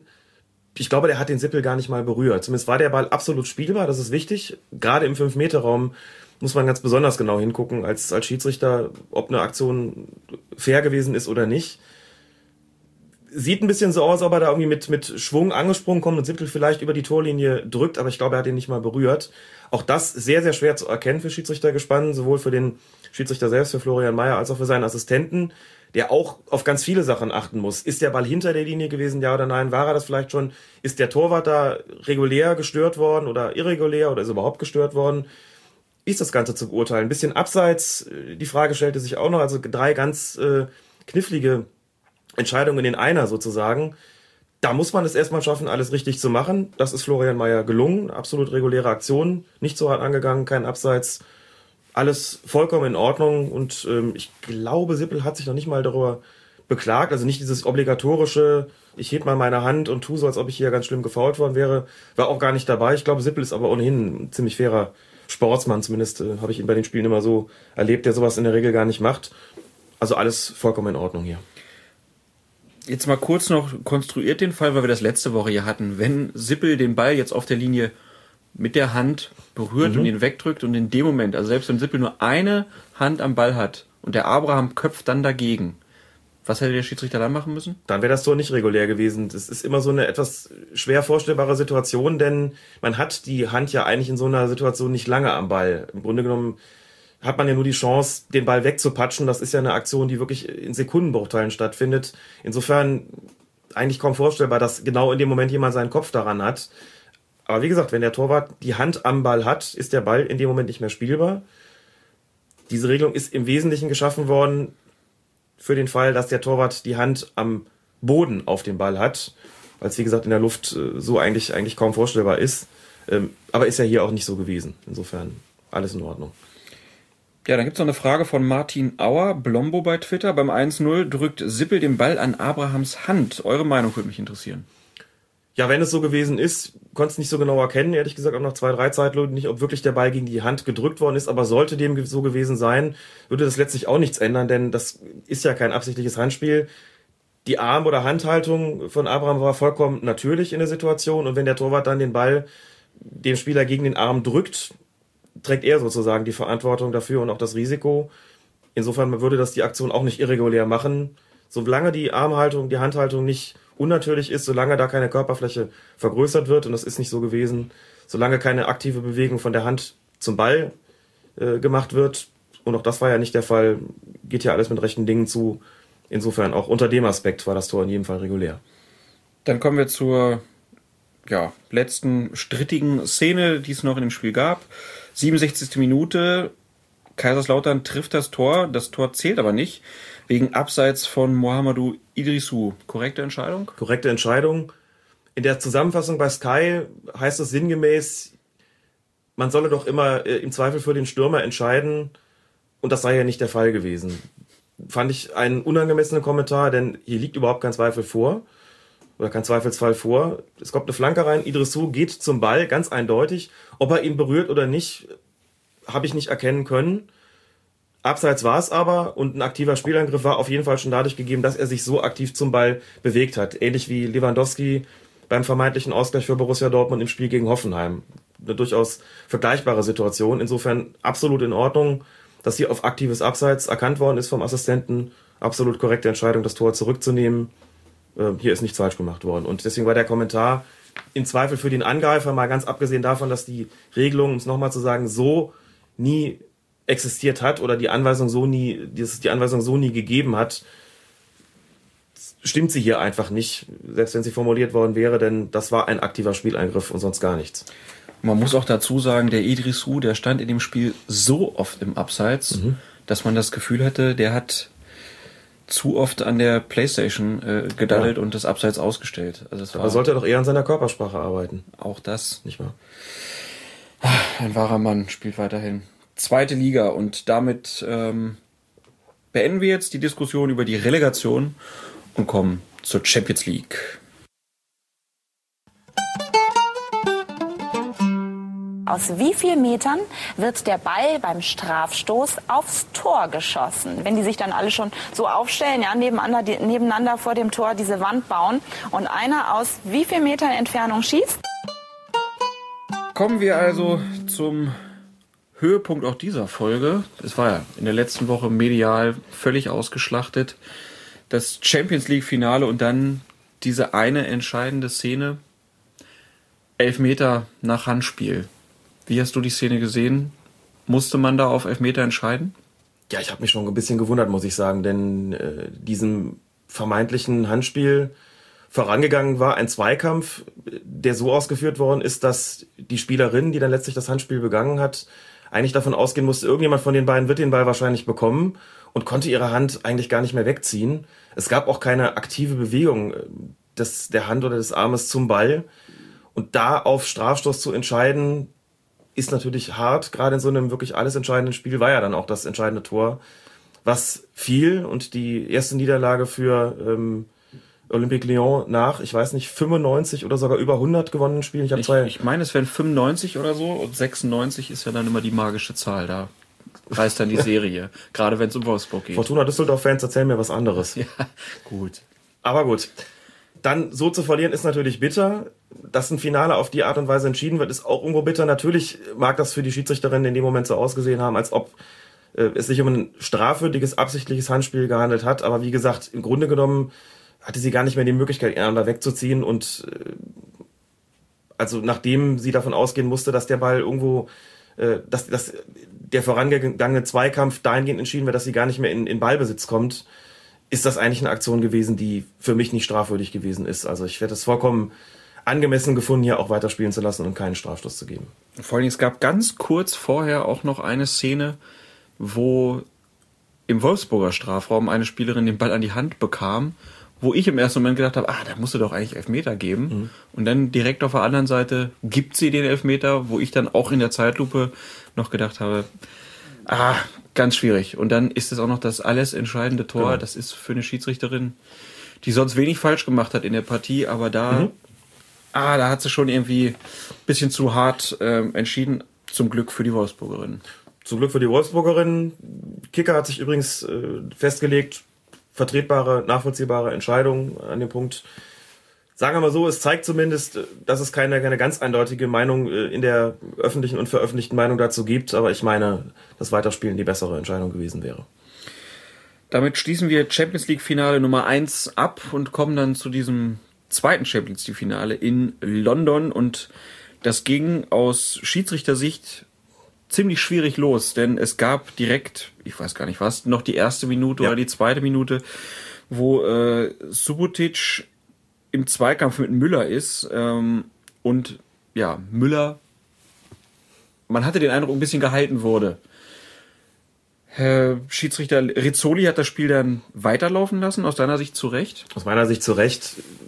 Es ist, gibt dann doch immer noch äh, bisschen, es gilt immer doch ein bisschen noch auf die Reaktion auch der Spieler zu schauen. Also in dem Moment, wo noch nicht mal der vermeintlich gefaulte Spieler auch nur ansatzweise einen Strafstoß haben will, wäre es doch ganz erstaunlich, wenn man ihn da verhängen täte. Das zumal nach nicht mal einer Minute gleich so ein Fass aufzumachen, geht im Grunde genommen nicht. Es ist tatsächlich eine Aktion gewesen, wo ich vor dem Fernseher saß und auch dachte, ist er da nicht ein bisschen gehalten worden? Oder mhm. ist die Tatsache, dass er da nicht mehr an den Ball kommt, den nicht mehr äh, kontrollieren kann, hängt das nicht mit Subotics Zweikampfverhalten zusammen? Sehe dann den Thomas Müller, der ganz normal aufsteht, nach draußen das Däumchen zeigt für die Vorlage und das Spiel geht ganz normal weiter. Ich denke, okay, hier einen Strafstoß zu verhängen, hätten, glaube ich, alle Beteiligten, inklusive Thomas Müller selbst, seltsam gefunden. Wie gesagt, nicht, dass das das äh, allein selig machende Kriterium ist, aber wenn noch nicht mal der Spieler einen haben will, der da vermeintlich gefault wird, dann muss man sich als Schiedsrichter fragen, ob man gut beraten ist, es zu tun. Hat Rizzoli nicht getan. Finde ich auch nachvollziehbar, denn letztlich, er wird zwar ein bisschen gehalten, allerdings, wenn man sich das Ganze nochmal anguckt, sieht man auch,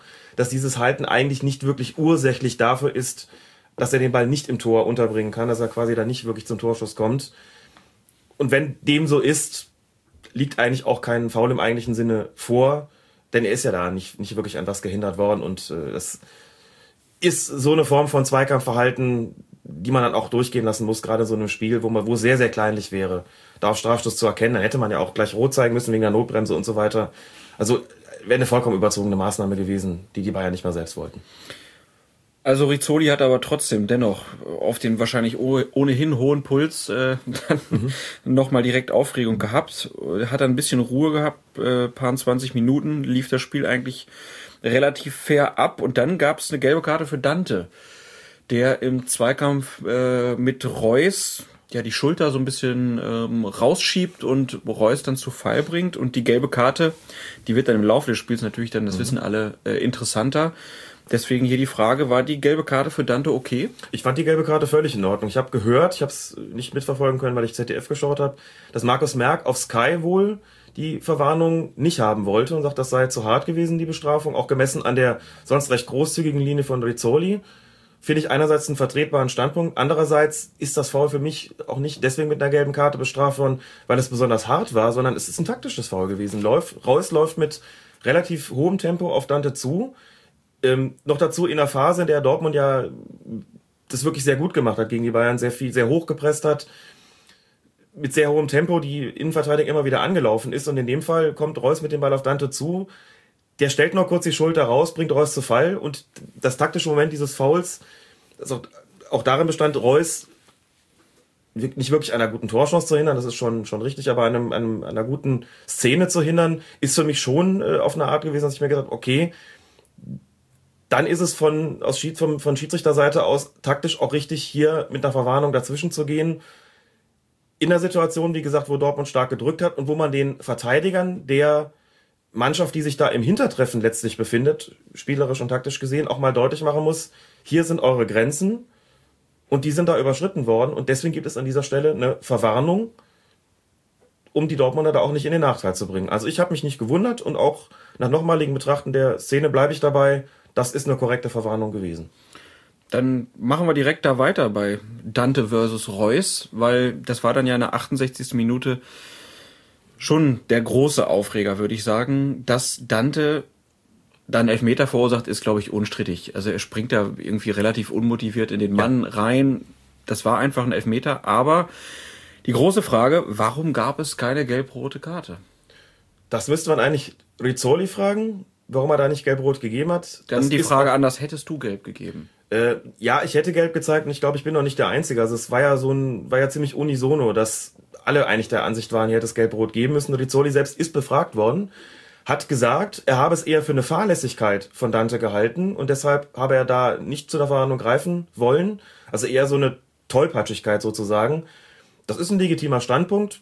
Trotzdem, wenn man sich nochmal anschaut, in dem Moment, wo der Fuß irgendwo zwischen, ich glaube, Bauchnabel und Unterleib landet, also auch eine sehr schmerzhafte Aktion vorliegt, ist das was, was schon per se eigentlich verwarnungswürdig ist. Es ist ja keine gute Torchance verhindert worden. Reus kam seitlich und wenn er an Dante vorbeigezogen wäre, hätte immer noch keine wirklich gute Torchance vorgelegen, jedenfalls nicht zwangsläufig. Ich war ja noch Bayern mitgelaufen. Insofern wäre Reus mit einem normalen Fußvergehen da, also mit einem normalen Foul unten am Fuß gestoppt worden, hätte man auch nicht über eine gelbe Karte nachdenken müssen. Aber die Tatsache, dass er einen Tritt in den Unterleib bekommt oder in die Nähe des Unterleibs, macht die ganze Aktion verwarnungswürdig und deshalb wäre hier eine gelb-rote Karte nicht nur angemessen, sondern aus meiner Sicht eigentlich sogar zwingend gewesen. Aber diese Argumentation, dass das ja ein stolperhaftes Vergehen von Dante war, das kannst du schon auch nachvollziehen. Ich finde es deswegen einen legitimen Standpunkt, weil Dante das äh, definitiv nicht beabsichtigt hat. Nun spielt die Absicht in solchen Situationen aber doch weniger eine Rolle als das Ergebnis, was dabei herauskommt. Rizzoli hat insgesamt so argumentiert mit dem gesamten Spielcharakter und das gleich mal vorwegzunehmen. Ich finde, er hat die Partie eigentlich ausgezeichnet geleitet. Er hat gemerkt, da wollen zwei Mannschaften Fußball spielen, die es beide mit hohem, auf hohem taktischen Niveau können, mit hohem Tempo auch können, die sich beide eigentlich nichts Böses wollen. Es ist ja eigentlich zu keiner, zu keinem Zeitpunkt wirklich so gewesen, dass man das Gefühl hatte, dieses Spiel droht jetzt zu eskalieren. Das wird jetzt äh, irgendwie in einem nennenswerten Umfang unsportlich. Es hat, wie gesagt, einzelne Aktionen gegeben, zu anderen werden wir auch noch kommen, die äh, man sicherlich mit anderen Augen betrachten muss, aber im Großen und Ganzen hat das Spiel hohen Spielfluss gehabt, auch dank der Leitung von Rizzoli, der in den sogenannten 50-50-Situationen, also bei grenzwertigen Zweikämpfen, wo man überlegt, unterbinde ich jetzt oder sehe ich es doch noch als, äh, als eine zulässige Aktion an, weil die Zweikampfbeurteilung so viel Spielraum eben noch hergibt. In diesen Situationen hat er ja grundsätzlich laufen lassen. Ich hatte so ein bisschen das Gefühl, am Anfang haben sich beide Mannschaften so ein bisschen drüber gewundert, weil sie es aus der Bundesliga anders gewöhnt sind. Da werden diese 50-50 Situationen häufiger abgepfiffen. Und dann haben sie gemerkt, ist doch eigentlich eine ganz prima Sache, dann nutzen wir das Ganze doch aus. Davon hatte in den ersten 20 Minuten vor allen Dingen Borussia Dortmund was, weil die Bayern das versucht haben, den Spielfluss so ein bisschen zu unterbinden mit, mit kleineren Nicklichkeiten, bei denen Rizzoli laufen lassen hat. Und die Dortmunder haben es produktiv für sich genutzt, auch wenn sie es nicht in ein Tor umgemünzt haben. Also das fand ich gut, muss ich sagen. Und Rizzoli argumentiert oder hat in dem Interview so argumentiert, man muss ja die gesamte Spielleitung sehen und da müssen sich auch einzelne Entscheidungen in gewisser Weise einfügen. Deshalb wollte ich da keine gelb-rote Karte zeigen, weil ich es eben eher für eine Tollpatschigkeit gehalten habe und im Sinne des Geistes dieses Spiels es für unangemessen gehalten hätte, da gelb-rot zu zeigen. Genauso wie ich eben Ribéry davor und danach Lewandowski nicht vom Platz stellen wollte, weil ich der Meinung war, dass es insgesamt noch den Spielraum für mich gab, da nichts zu machen und insgesamt besser zum Spiel gepasst hat, da keine Sanktionen zu verhängen. Spielphilosophisch gesehen ist das ein Standpunkt, den ich diskutabel finde. Regeltechnisch gesehen muss ich sagen, wer wie Dante so da reingeht, muss das Risiko einfach tragen. Ähm, und ich meine, dass da Gelb-Rot angemessen gewesen wäre und eigentlich auch erforderlich gewesen wäre. Gut. Ähm, wir können ja über dieses regelphilosophische und auch über den mhm. Standpunkt des Schiedsrichters vielleicht dann nachher noch ein bisschen ähm, reden und bleiben jetzt mal noch an den Aktionen. Denn äh, es gab ja dann diese Ja, das war nach einer 26. Minute. Ribery im Zweikampf mit Lewandowski. Lewandowski hakelt ähm, bei Ribery äh, hinten, hält ihn auch irgendwie ein bisschen fest. Mhm. Und Ribery holt dann mit dem rechten Arm aus und äh, ja, trifft Lewandowski im Gesicht, der dann auch zu Boden fällt. Hier dann die Frage, ist das eine Tätigkeit von Ribery? Muss man zunächst Folgendes dazu sagen, dass ich das Agieren von Rizzoli in der äh, Szene nicht besonders glücklich fand. Und zwar aus einem einfachen Grund. Lewandowski hat Ribery relativ lange halten dürfen. Und man weiß einfach äh, als Schiedsrichter, je länger so ein Klammern dauert, übrigens auch noch in einer ähm, Situation, aus der schwerlichen Vorteil resultieren kann. Das heißt, es gab eigentlich keinen Grund, sich das Klammern von, von Lewandowski so lange anzuschauen. Also nochmal kurz, das war ja auf Höhe der Mittellinie und da sagst genau. du ja auch immer, Vorteil ja. auf Höhe der Mittellinie äh, schwierig. Eher in Ausnahmefällen. Und der war hier eigentlich nicht gegeben, zumal, wenn ich es richtig im Kopf habe, befand sich Ribéry sogar noch mit dem Rücken zum Dortmunder Tor. Also hier war eigentlich keine Situation gegeben, wo man sonderlich lange hätte warten sollen. Befreit sich Ribéry noch aus der ganzen Geschichte und spielt den brillanten Pass in die Spitze, der dann zu einer Torchance führt. Hier hätte der Schiedsrichter einfach aus meiner Sicht früher die Situation unterbinden sollen, denn, den Satz zu Ende zu bringen, man weiß als Schiedsrichter eigentlich, je länger so ein Klammern dauert, umso größer wird die Gefahr, dass der geklammerte Spieler sich irgendwann zu befreien versucht. Und dieser Befreiungsversuch kann dann auch schon mal in eine Tätigkeit münden oder in zumindest eine misslungene Art von Befreiung, die tätigkeitsähnlich ist. Das heißt aber Ribéry hier Lewandowski dann letztlich mit dem Unterarm, was glaube ich, äh, oder Oberarm im Gesicht treffen wollte oder nicht, ist dann auch irgendwann schon egal muss sagen, also so wie ich die Situation beurteile, war die ging die Situation letztlich so aus, dass Ribéry dann auch Richtung Lewandowski, Lewandowski schaut und für mich diese Befragungsaktion schon relativ gezielt danach aussieht, dass er ihn auch treffen wollte. Klar weiß man dann auch im Hinterkopf so ein bisschen, dass Ribéry zu solchen Aktionen gerne mal neigt. Das darf natürlich für einen Schiedsrichter ähm, in so einem Spiel keine Rolle spielen. Er darf ihm nicht einfach unterstellen, naja, man kennt ja Ribéry und weiß, dass er jederzeit zu sowas in der Lage ist. Er muss die Aktionen so beurteilen, wie sie sich zugetragen hat. Aber nochmal, hätte er das Klammern von Lewandowski direkt unterbunden, wäre das gar nicht passiert. Und das ist ja letztlich das, was ein Schiedsrichter auch wollen sollte. Möglichst Tätigkeiten schon im Vorfeld gar nicht erst entstehen zu lassen. Schnell abpfeifen die Situation, dann wäre auch nichts passiert. Da es aber nun mal so war, wie es war, würde ich die Aktion in der Tat als Tätigkeit werten und meine, dass Ribéry da sich überhaupt nicht hätte beschweren dürfen. Wenn er vom Platz geflogen wäre, nach 25 Minuten, in dem Champions League Finale, dann hätten alle wieder gesagt, der unbeherrschte Ribéry. Haben so auch viele gesagt, nur ist es hier eben für ihn gut ausgegangen. Aber das, da hat er wirklich sehr, sehr viel Glück gehabt. Ich weiß gar nicht, ob Polizzoli das äh, gesehen hat. Er hat ja auch auf Freistoß für Bayern erkannt, wegen des Klammerns von Lewandowski. Aber da frage ich mich, wie gesagt, warum nicht gleich? Und er muss es ja gesehen haben, dass ja. da was passiert ist, weil Lewandowski dann nachher auf dem Boden lag. Genau. Also von daher Ribery kann drei Kreuze machen, dass er da nicht vom Platz geflogen ist. Und dann war es wieder Ribery, diesmal mit Großkreuz äh, im Strafraum der Dortmunder genau. gibt es einen Zweikampf. Großkreuz äh, hält Ribery, Ribery fällt. Ähm, und dann sprintet, nachdem Rizzoli nicht gepfiffen hat, Großkreuz zu Ribery, schlägt ihn so ein bisschen am Arm und schreit ihn an von wegen, mach doch hier keine Schwalbe, Junge. Und daraufhin Ribery springt auf, also alberner kann man es ja eigentlich gar nicht machen, versucht dann da mit dem Kopf irgendwie im Gesicht von Großkreuz rumzuvorwerken, der sich dann äh, zum Glück nicht noch irgendwie äh, hinschmeißen lässt und Rizzoli bewertet das Ganze damit, dass er sich beide ranholt und beide mit Gelb verwarnt. Genau. Jetzt ähm, gehen wir das mal so chronologisch durch. Erstmal, war es ein Foul von Großkreuz an Ribery? Nein, ich muss sagen, ich habe die Szene ein paar Mal angeschaut und bin mir gar nicht so sicher, wer da eigentlich wen hält sowas reicht natürlich niemals für einen Strafstoß. Ähm, wird da so ein bisschen von Großkreuz gehalten, aber auch das Fallen von Ribéry, das ist ja immer wichtig. Der Faller von Ribéry hatte nicht den Grund darin, dass er von, von Großkreuz da festgehalten worden ist, sondern der Grund lag, glaube ich, eher darin, dass er diesen Körperkontakt so ein bisschen arg auszunutzen versucht hat, um Rizzoli zu dem Punkt zu bringen, pfeift doch mal einen Strafstoß für uns jetzt. Aber das ist keine Aktion gewesen, die in irgendeiner Form strafwürdig war. Also im Rahmen der Spielräume, die bei solchen Zweikämpfen existieren, und zumal in so einem wirklich bedeutenden Spiel wie in dem Champions League-Finale muss man sagen, da ist die einzig richtige Entscheidung die gewesen, die Rizzoli getroffen hat und die heißt weiterspielen. Und dann die Bewertung des Konflikts zwischen den beiden? Absolut korrekt, das mit Doppelgelb abzuschließen. Einfach der eine geht hin, Das soll er natürlich nicht und äh, redet auf den anderen ein, auch noch mit dem Zeigefinger und äh, sagt, du machst hier keine Schwalbe, brüllt ihn da irgendwie noch an. Das ist eine Unsportlichkeit, die auch verwarnungswürdig ist.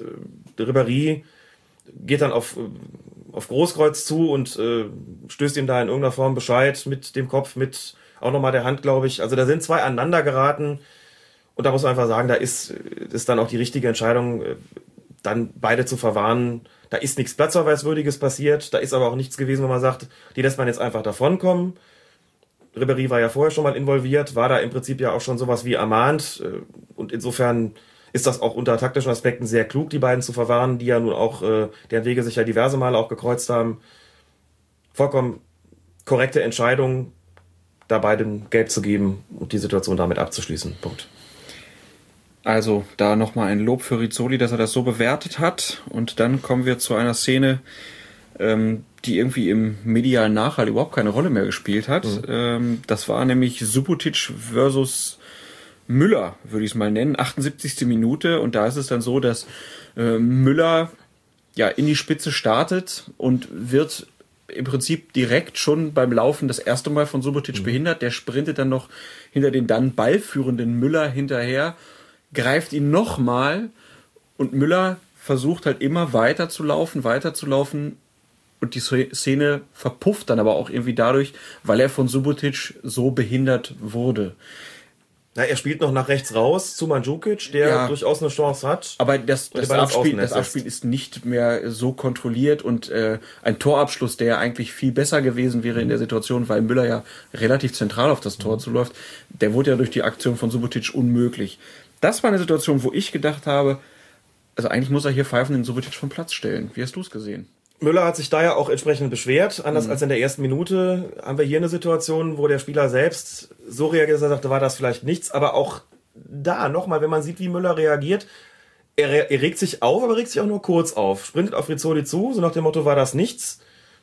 Und das Spiel geht dann weiter. Also irgendwie so eine komische Situation eigentlich, weil man natürlich bei der Notbremse eigentlich eine klarere Aktion erwartet. Ja, aber wir haben da ja schon mal drüber gesprochen. Im Prinzip wird ja der Spieler, mhm. der versucht, auf den Beinen zu bleiben ja. und sich nicht fallen lässt, mhm. hier wieder bestraft dafür, dass er das macht.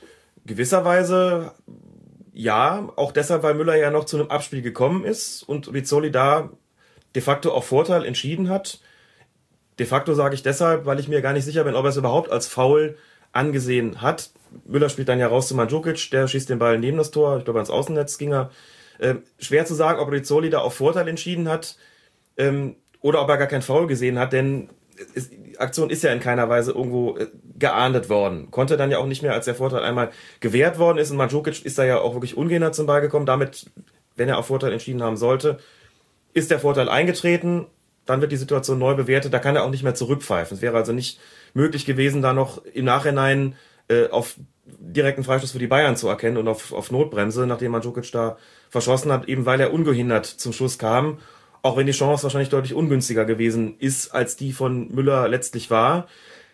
Jetzt muss man zunächst mal sagen, das sind äh, Entscheidungen, die der Schiedsrichter in wirklich Sekundenbruchteilen treffen muss. Und bei dem Pass zu Mandzukic raus, habe ich vor dem Fernseher gesessen und gedacht, ah, jetzt kommt das Ganze doch noch zu einem wahrscheinlich erfolgreichen Abschluss.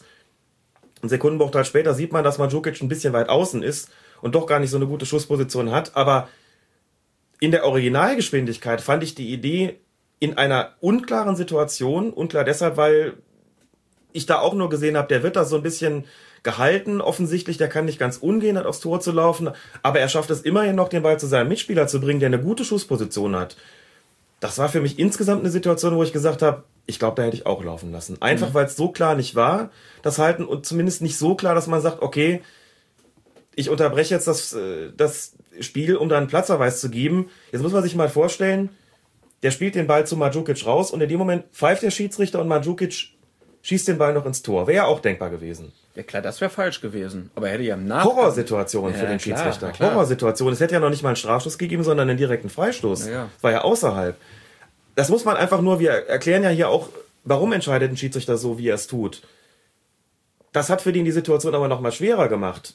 Der wird da so ein bisschen gehalten, bringt den Ball nach außen und wie gesagt, nichts schlimmer als die Vorstellung, Mandzukic schiebt ihn rein und in dem Moment kommt der Pfiff da rein und es gibt direkten Freistoß und eine rote Karte. Ich glaube, so eine ähnliche Situation hat es vor Jahren gegeben bei dem Champions League-Finale zwischen Barcelona und Arsenal, als Jens Lehmann vom Platz geflogen ist. Wegen der Notbremse nach, ich glaube, fünf Minuten. Das war ja nicht, war noch nicht lange. Ne? Spiel, ja. Das war auch so eine Aktion, wo der Ball dann aber letztlich durchkam zu einem Spieler von Barcelona, der das Tor hätte machen können oder sogar gemacht hat, müsste ich jetzt selber nachgucken, wo man im Nachhinein gesagt hat, lass doch laufen, dann fällt das Tor und du brauchst den Torwart nicht vom Platz zu stellen, weil es ja dann keine Notbremse mehr war. So. Das muss der, muss der Rizzoli aber mitbedenken, diesen Pass nach rechts raus und die Torchance, die da möglicherweise sich ergibt. Im Nachhinein hätte er sich vielleicht gedacht, hätte ich jetzt gepfiffen, hätte Bayern einen Spieler mehr auf dem Platz gehabt, eine gute Chance durch einen direkten Freistoß, nachdem die von Mandzukic vergeben worden ist. Aber das in dem Moment, in dem Champions League-Finale, in so einer entscheidenden Situation, alles zu berücksichtigen und dann komplett richtig zu entscheiden, ist schwer und ich kann auch nicht mal sagen, was hier wirklich korrekt gewesen wäre, denn hätte er hier auf direkten Freistoß und Platzverweis für Subotic erkannt, würden wir jetzt hier sitzen und sagen, war das wirklich eine Notbremse? Dieses bisschen halten, dafür, dass Müller den Ball dann ja doch noch irgendwie zu Mandzukic springt und auch nicht so ganz unkontrolliert und der ja wirklich auch gut steht, muss man da wirklich auf Notbremse erkennen und ich neige insgesamt auch dazu, so wie Rizzoli die Zweikämpfe beurteilt hat, dazu zu sagen, ich glaube, er hat's richtig gemacht. Ich finde, er hat's richtig gemacht, hier laufen zu lassen.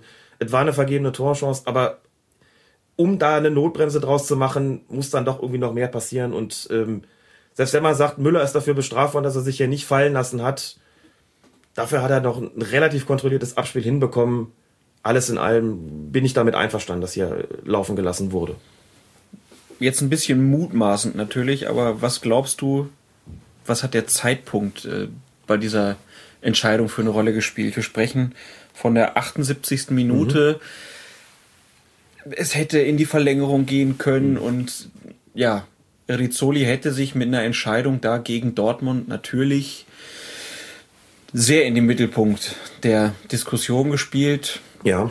Was glaubst du, spielt das für eine Rolle? Vielleicht auch unterbewusst. Sie gehört zur, es gehört zur Taktik des Schiedsrichters dazu, sich über solche Sachen Gedanken zu machen. Natürlich auch um die Bedeutung des Spiels als solches, aber auch darum, welche Bedeutung hat eine Entscheidung, die ich treffe für den Spielverlauf. Eine Entscheidung, die, wie gesagt, für mich zumindest keine gewesen ist, wo ich klar sagen würde, da muss er auf Notbremse erkennen. Und das ist entscheidend. Er hat für mich Spielraum gehabt. Er konnte das genauso machen, wie er es gemacht hat. Er hätte auch auf Notbremse erkennen können. Es wäre eine sehr harte Entscheidung gewesen, die in gewisser Weise nicht zu seiner großzügigen Spielleitung gepasst hätte.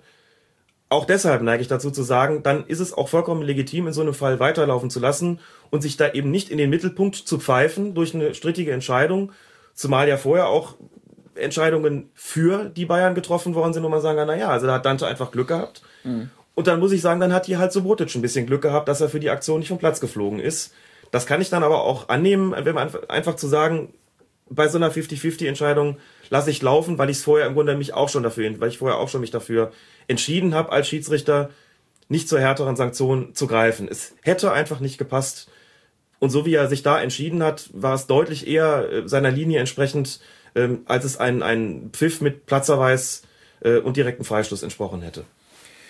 Wir können ja mal aufrechnen, wenn er jetzt wirklich mal klar nach Regeln entschieden hätte, würde es jetzt aktuell ähm, 9 gegen 10 ja. aussehen. Und dann haben wir noch in der 80. Minute die Szene, wo Lewandowski Boateng aufs ja. Bein tritt und man fragen kann, war das eine Tätigkeit? Ja, für mich war es eine Tätigkeit, ganz klar. Ähm, auch er das, guckt runter auf den Fuß und stellt sich dann drauf. Vor allen Dingen hat er den Tritt auf den Knöchel auch nicht mehr irgendwie gebraucht, ums Gleichgewicht zu halten. Das ist das Entscheidende dabei. Mhm. So, da haben sich die beiden Beine so ein bisschen verknotet. Lewandowski steht schon wieder und hat das Gleichgewicht bereits wieder erzielt und kann mit dem linken Bein, was glaube ich locker neben das Bein von Boateng äh, gehen um da einfach rauszukommen aus diesem, aus, aus diesem Knäuel sozusagen, aus diesem Mini-Knäuel, was sich da gebildet hatte. Er entscheidet sich aber ganz, ganz langsam nochmal, die Stollen in den Knöchel von Boateng zu drücken. Und so eine Geschichte, und dann steigt er da runter und hebt nochmal die Hände und äh, wie man so schön sagt, er lässt es wie ein Unfall aussehen. Entschuldigt ja? sich noch bei Boateng. Entschuldigt sich noch bei Boateng. So, aber das ist auch so eine Taktik von Spielern und das, das, das passt mir auch nicht. So dieses, ich gebe ihm noch mal eine mit, hinterher tue ich so, Entschuldigung, ich konnte aber doch nicht anders. Entschuldige mich noch bei dem Spieler, sorry, wenn es dir wehgetan haben sollte. Wenn man sich das anguckt, bleibt eigentlich nur eine eine Möglichkeit übrig. Das ist, das hätte auch hier rot geben müssen. Das ist eine Tätigkeit gewesen gegen Boateng. Das hat er so beabsichtigt und nichts anderes. Und das ist eine, eine, eine fiese Aktion. Das ist eine hinterhältige Aktion. Die hätte entsprechend bestraft gehört. Da hat Lewandowski Glück gehabt. So. Und jetzt sind wir an dem Punkt, wo man sagen muss, wollen wir denn oder hätten wir ein Champions League Finale gewollt mit einem Platzverweis für die Ribéry, Gelbrot für Dante, Platzverweis für Lewandowski, Platzverweis für Subotic? Wäre das dem Spielcharakter dieses Finales insgesamt angemessen gewesen? Also, es ist dann immer schwierig. Das ist insofern auch ein skurriles Spiel gewesen, denn das hätte überhaupt nicht zum Spiel gepasst. Stell dir vor, dreimal Knallrot, einmal Gelbrot, hätten alle gesagt, war es das wirklich wert? Irgendwie hinterher dann, dann neun gegen neun in so einem Finale, in so einem wirklich brillanten, spielerisch, technisch, taktisch brillanten Finale. Hätten wir das gewollt, hätten alle gesagt, nee, eigentlich nicht. Ist doch eigentlich prima, dass es nicht so passiert ist. Beurteilt mal die Einzelaktion, muss man sagen. Tätigkeit Ribéry, Tätigkeit Lewandowski, viel leichte Notbremse von Subotic, klare gelb-rote Karte gegen Dante, weil Tritt in den Unterleib oder Bauch, wo auch immer, jedenfalls ziemlich tief. Muss man in der jeweiligen Situation so entscheiden. Das heißt, man hat hier wirklich so eine spielphilosophische Frage eigentlich gegen die einzelnen Entscheidungen stehen, muss sagen, und wofür entscheiden wir uns jetzt? Und im Grunde genommen, unabhängig vom Spielausgang, muss man dann ja doch sagen, war die Linie von Rizzoli doch eigentlich eine, eine die im Sinne des Fußballs ähm, angewendet worden ist. Aber man kann sich auch mit gutem Grund auf den Standpunkt stellen, rein regeltechnisch gesehen, kann man natürlich auch nicht sagen, das gebe ich jetzt mal nicht, weil es ein schönes Spiel ist und weil es ein Champions League-Finale ist. Das macht es ja nicht ungeschehen. Und weder ein Ribéry noch ein Lewandowski wird dazu gezwungen, äh, irgendwie mit äh, der Hand oder dem, dem, dem Fuß dem Gegner Schmerzen zuzufügen, Tätigkeiten zu begehen. Und eins noch abschließend äh, zu der Aktion von, von Lewandowski gegen Boateng. Ähm, man sagt in Schiedsrichterkreisen und nicht nur dort und auch nicht ganz zu Unrecht, so, man sieht sich im Spiel halt immer zweimal. Jetzt war die Aktion von Lewandowski nicht gegen Ribéry, sondern gegen Boateng. Und trotzdem stelle ich mich mal kühn auf den Standpunkt, der hätte dem nicht auf den Unterschenkel getreten, wenn er nicht den Arm von Ribéry im Gesicht gehabt hätte. Das ist einfach so. Ähm, Spieler neigen dazu, sich irgendwann in irgendeiner Form zu revanchieren. Und wenn es nicht beim Spieler selbst äh, möglich ist, der mir die Schmerzen zugefügt hat, dann bei einem Mitspieler. Das ist natürlich, eine, wie gesagt, eine kühne Behauptung, weil das niemand beweisen kann, dass es so ist. Aber das ist so ein bisschen Fußballer-Denke, so, das kriegst du wieder. Und wenn nicht du, dann dein, dann dein Mannschaftskamerad. So und auch da ist es zumindest so, dass man in Schiedsrichter intern einmal drüber sprechen muss, wäre die Aktion möglicherweise nicht passiert, wenn Ribéry vom Platz geflogen wäre. Ne? Aber auch das tangiert natürlich die generelle Frage. Beziehungsweise, wenn ja. das Foul von Lewandowski früher gepfiffen worden wäre, hätte Ribéry gar nicht geschlagen so. und so weiter. Also, dass sich da auch so Ereignisketten genau. bilden. Ereignisketten bilden, das ist ein gutes Wort, genau. Ja. Da muss man mit dem Schiedsrichter drüber reden und sagen, das war vielleicht taktisch nicht so angemessen, aber insgesamt, wie gesagt, ist es immer so, man kann ganz regelpäpstlich sein und sagen, das hätte 9 gegen 9 ausgehen müssen. Kann auch sagen, schönes Finale. Eigentlich war es ja auch nicht so, dass daraus irgendeine Knüppelei resultiert wäre. Das ist ja auch nicht ganz unwichtig. Wenn eine Sanktion nicht ausgesprochen wird und es eskaliert anschließend, muss man dem Schiedsrichter kleine Mitschuld daran geben und sagen, du hättest einfach reagieren müssen. Die Tatsache, dass du es nicht getan hast, hat dazu geführt, dass es anschließend härter geworden ist, unfair geworden ist, eskaliert ist, dass es eine Knüppelei geworden ist. Dem war aber nicht so. Insofern haben sich diese Nichtentscheidung auch nicht negativ ausgewirkt und Rizzoli hat eine riesengroße Akzeptanz gehabt, bis eben nach dem Schlusspfiff bei den Verlierern, die auch gesagt haben, war vielleicht falsch, wir wollen trotzdem nicht drüber reden. Das nicht nur, weil wir faire Sportsleute sind, sondern weil wir vielleicht wirklich der Meinung sind, dass das eigentlich nicht den Einfluss aufs Spiel hatte. Punkt. Punkt. Also, von deiner, jetzt so nach den ganzen Erklärungen, lobst du Rizzoli und ja. seinem Team schon? Insgesamt schon. Auch wenn 9 gegen 9 besser zur Pre-Game-Show gepasst hätte. Wie gesagt, kommt so ganz selten vor. Normalerweise fügt sich sowas in eine Spielleitung eben ein oder nicht. Hat man ganz selten, dass man sagt, naja gut, ähm, das läuft halt so auseinander zwischen persönlichen Strafen und Spielcharakter. Es geht ja, wie gesagt, das muss man auch deutlich, deutlich machen nochmal, geht nicht darum, hier in irgendeiner Form Regeln zu beugen. Dahin jetzt mal sagt, scheiß auf die Platzerweise. Ist doch gut, dass es so gelaufen ist. Und trotzdem so im Sinne des Spiels sagt man, na gut, ist es vielleicht nicht ganz so bedauerlich, aber natürlich aus Schiedsrichtersicht sind da Fehler passiert in einzelnen Entscheidungen. Und da muss man natürlich auch fragen, naja, was wäre denn gewesen, wenn Ribéry früh vom Platz geflogen wäre? Ne? Dann ist nicht nur 11 gegen 10, sondern der Bayern fehlt ein wichtiger Spieler. Was wäre dann später passiert bei den anderen Platzerweisen, na, bei Bayern Dante, bei Dortmund Subotic, bei Dortmund Lewandowski. Vielleicht hätte es den Elfmeter zum 1-1 gar nicht gegeben. Vielleicht hätte es den Elfmeter zum 1-1 gar nicht gegeben, weiß man einfach alles Weiß man nicht. alles nicht. Hm? Von daher so. War natürlich bitter dann für die Dortmunder. Mhm. Auch äh, gerade, die, es gab ja noch diese Szene, haben wir jetzt gar nicht äh, besprochen, vor dem 1-0, wo Rizzoli dann noch den Ball so an die Füße bekommt. Äh, Dadurch der Ball dann wieder zurück zu dem Münchner, Mhm. Ja. der dann den Konter eingeleitet Ja. hat. So gelaufen. Äh, das, ja, aber ist er da falsch gelaufen in dem Moment? Nein, in dem Fall ist er nicht falsch gelaufen. Ich würde einfach unterscheiden, wenn ein Schiedsrichter angeschossen wird, ähm, zwischen dem Anschießen, das er dadurch hätte vermeiden können, indem er ein richtiges Stellungsspiel gezeigt hätte, ähm, und dem Unvermeidlichen angeschossen werden, das einfach dadurch passiert, dass alle die Laufwege machen, die sie haben und es einfach äh, nun mal passiert ist. In dem Fall würde ich sagen, klar, letzteres. Das äh, ist international aber eigentlich auch so üblich, da laufen die Schiedsrichter normalerweise nicht falsch. Also das ist einfach eine unglückliche Aktion gewesen, auch eine Einzelaktion, dass dann sowas daraus resultiert, kommt vor, ist natürlich ein bisschen, wie gesagt, blöd gelaufen, aber nichts, was man ihm zum Vorwurf machen könnte. Nee. Von daher, Rizzoli, gute Leistung gebracht, war dann auch okay, dass er ein paar Tränen verdrückt hat, als Colina ihn gelobt hat. Colina hat ihn gelobt und Colina wird auch da das Gesamtkunstwerk gesehen haben, aber ich bin mir ganz sicher, auch wenn Colina öffentlich den Schiedsrichter gelobt hat, bin ich mir ganz sicher, dass er intern zu seinem Landsmann gesagt haben wird, und die Szenen gucken wir uns jetzt nochmal an. Und da frage ich mich ja doch, warum hast du da nicht reagiert, als, Lewand, als, als Ribéry Lewandowski geschlagen hat, beziehungsweise hast du nicht viel früher den Zweikampf abgepfiffen? Ganz sicher. Ganz sicher wird es so gewesen sein. Kann man ja auch die Frage, die uns äh, FC Bloggen da gestellt hat, warum hat äh, Colina ihn so gelobt? Er hat praktisch das, äh, wie hast du gesagt, Gesamtkunstwerk Ja.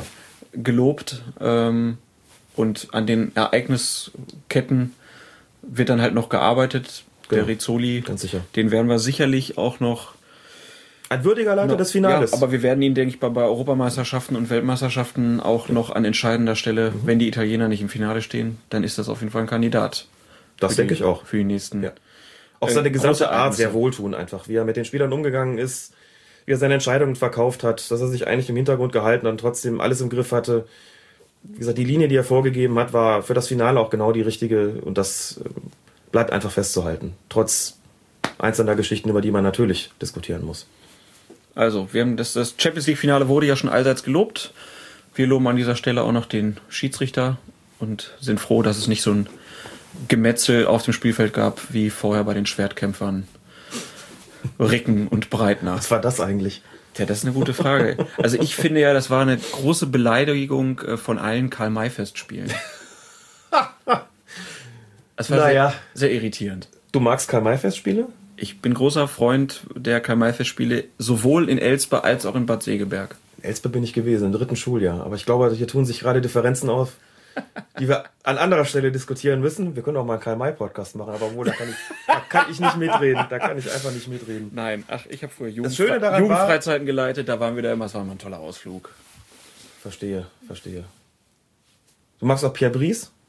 Das ist nicht so mein Typ. Ist nicht so dein Typ? Okay. Paul Breitner auf jeden Fall. Bei dem äh, Kampf davor hat mich schwer erinnert an seine wirklich absolute Paraderolle. Ah, schön, ja. Potato Fritz, ne? mit Hardy Krüger zusammen, dass ich als äh, den Film habe ich als Jugendlicher gesehen, ich ganz begeistert. Paul Breitner, mein Lieblingsspieler, ist auch Schauspieler, also richtiger Schauspieler. Seine Stimme ist übrigens synchronisiert worden in diesem Film. Und das hat mich total enttäuscht. Ich wollte Paul Breitner in diesem Film reden hören und was da kam, war definitiv nicht Paul Breitners Stimme. Da sah er so ähnlich aus wie am Samstag vor dem Champions League Finale. Ich frage mich ja immer noch, ob die dem, dem Breitner und dem Ricken gesagt haben, hier, wollt ihr den Pokal ins Stadion tragen? Ja. Und dann haben die gesagt, ja klar, das machen wir gerne. Und dann kamen sie hin so und zehn Minuten bevor es losging, hier, das zieht er mal bitte an. Oh, Mist. Obwohl der Breitner hat sich schon irgendwie wohlgefühlt da drin. Ich glaube, Paul Breitner hat sich wohler gefühlt als Lars Ricken. Es wirkte ganz arg so, dass er das genossen hat, da so ein bisschen sich zum Obst zu machen, wie man so schön sagt. Ja, skurriles Vorprogramm. Aber na gut. Das dann im nächsten Karl May Podcast und damit auch erstmal hier die, die letzten Worte zu den beiden Champions League Finals, die zwei deutsche Mannschaften gewonnen haben. Wolfsburg und Bayern München. Was heißt das eigentlich für Schiedsrichter? Wenn die deutschen Vereine jetzt so erfolgreich sind? Nichts. Gar nichts. Nein. Die dürfen da keine Finals pfeifen, aber sonst heißt es nichts. Das bedeutet, sie dürfen da keine Finals pfeifen. und Halbfinals auch nicht. Halbfinals normalerweise auch nicht. Ist es dann immer so, dass wenn man die Schiedsrichter fragt, ob sie das bedauern, dann sagen immer alle ganz brav, nein, natürlich nicht. Uns liegt ja daran, dass die entsprechenden Mannschaften Erfolg haben. Die stehen ja auch im Mittelpunkt. Das finde ich übrigens auch als offizielle Sichtweise vollkommen richtig so, denn die Schiedsrichter sollten ja nicht im Mittelpunkt stehen. Insgeheim wird sich vielleicht schon der eine oder andere denken, hm, sie bringen mich in mein Halbfinale, sie bringen mich in mein schönes Finale. Den Ehrgeiz hat man als Schiedsrichter, auch das ist ja vollkommen legitim. Da ist man dann ja auch Einzelsportler, ganz klar.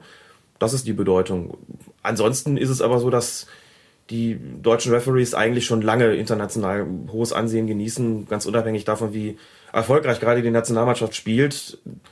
Das war auch zu Zeiten Anfang des Jahrtausends, äh, als sie bei äh, ne, die EM 2000 war ja ein absolutes Desaster und WM 2002 auch eher zufällig die Vize-Weltmeisterschaft. Also auch in diesen Jahren ist es nicht nie so gewesen, dass äh, die, die, die deutschen Unparteiischen international dann auch weniger gute Spiele bekommen hätten. Also das ist ähm, eigentlich schon lange so, dass sie da hohes Ansehen genießen.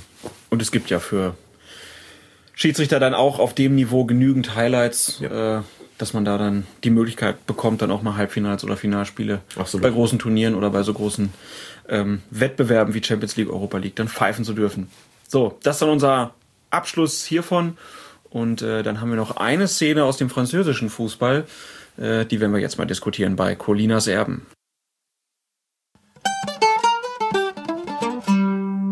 Das Ganze ist wie ein großes Happy End heute. Bleibt da trotzdem auch so ein bitterer Nachgeschmack nach dieser Saison?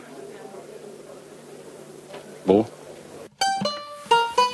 Der französische Fußball scheint ein bisschen zu erwachen durch externe Geldgeber, würde ich mal sagen. Und dazu wird in Frankreich auch ordentlich an den Stadien gebaut, denn da ist bald Europameisterschaft in Frankreich.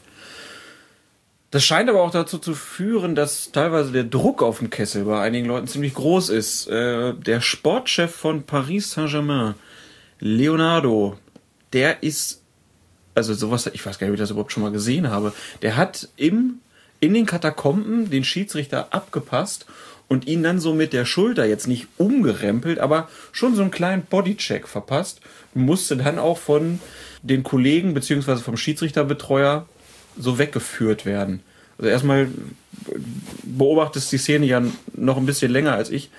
Kannst du dich an irgendwas erinnern, dass sowas mal passiert ist, dass also klar habe ich schon mal gesehen, dass äh, Offizielle auf den Schiedsrichter zugestürmt sind, den angeschrien haben und so mhm. weiter. Aber wirklich körperlich, äh, das habe ich jetzt im europäischen Fußball jetzt selten gesehen. Nicht von Spielern und auch nicht von offiziellen. Da ist normalerweise einfach eine Grenze. Körperlicher Angriff geht nicht und ein körperlicher Angriff ist auch so ein absichtliches Anrempeln. Ja? Auch da war es so, dass das so ein bisschen, glaube ich, wie ein, wie ein Unfall aussehen lassen wollte. Der trat da, also als der Schiedsrichter gerade in vorbeiging, trat er so ein bisschen aus der Reihe. Für alle Umstehenden sofort erkennbar, dass das Absicht äh, gewesen ist und sowas. Äh, Immer wieder auch die Frage, warum können die Leute nicht. sich nicht merken, ja. dass alles, was sie da tun im Fußball, ja. von Kameras beobachtet wird? Ja, denn das, was anschließend an Strafe dabei rausgekommen ist, muss er da, es muss ihm ja klar gewesen sein, dass das geschehen würde. Das Sportgericht hat nämlich jetzt gesagt, neun Monate mhm. Sperre und für den Verein eine Bewährungsstrafe. Wenn sowas nochmal in der Richtung passiert, bekommt der Verein drei Punkte abgezogen. Genau. Das ist schon ein sehr hohes Strafmaß. Ist noch nicht ganz klar, ob das jetzt so Bestand hat. Äh, PSG will da wohl Einspruch einlegen. Aber jetzt erstmal so aus deiner Warte, ist das, ist das das richtige Zeichen oder ist das viel zu hoch für so einen kleinen Rempler? Steht mir letztlich nicht wirklich zu, das zu äh, beurteilen, aber irgend sowas um sechs Monate, vielleicht sogar ein bisschen mehr, hätte ich da jetzt auch erwartet. Einfach weil es Richtung täglicher Angriff geht. Und dann sind die Sportgerichte und offensichtlich auch in Frankreich normalerweise schon recht drakonisch in den Sanktionen, die sie da verhängen. Kann ich absolut mit leben wie gesagt, was nach einer vergleichbaren Aktion befragt, wüsste ich jetzt nicht. Also mir fällt gerade so eine Aktion ein von Sebastian Kehl gegen Jürgen Aust, den, den Schiedsrichter. Das ist aber auch schon wieder ein paar Jahre her. Ich könnte jetzt gar nicht so genau sagen, wann und bei welchem Spiel das gewesen hat. Äh, Sebastian Kehl Aust angerempelt, ist, glaube ich, dann zumindest auch ins Trudeln geraten. Mhm. Kann sogar sein, dass er sich auf den Hosenboden gesetzt hat. Da gab es dann auch Rot und auch eine relativ lange Sperre dafür für, für Sebastian Kehl. Das waren schon einige Wochen, die er dazu gucken musste. So acht oder sowas müsste ich aber nachgucken, weil er jetzt gar nicht darauf vorbereitet.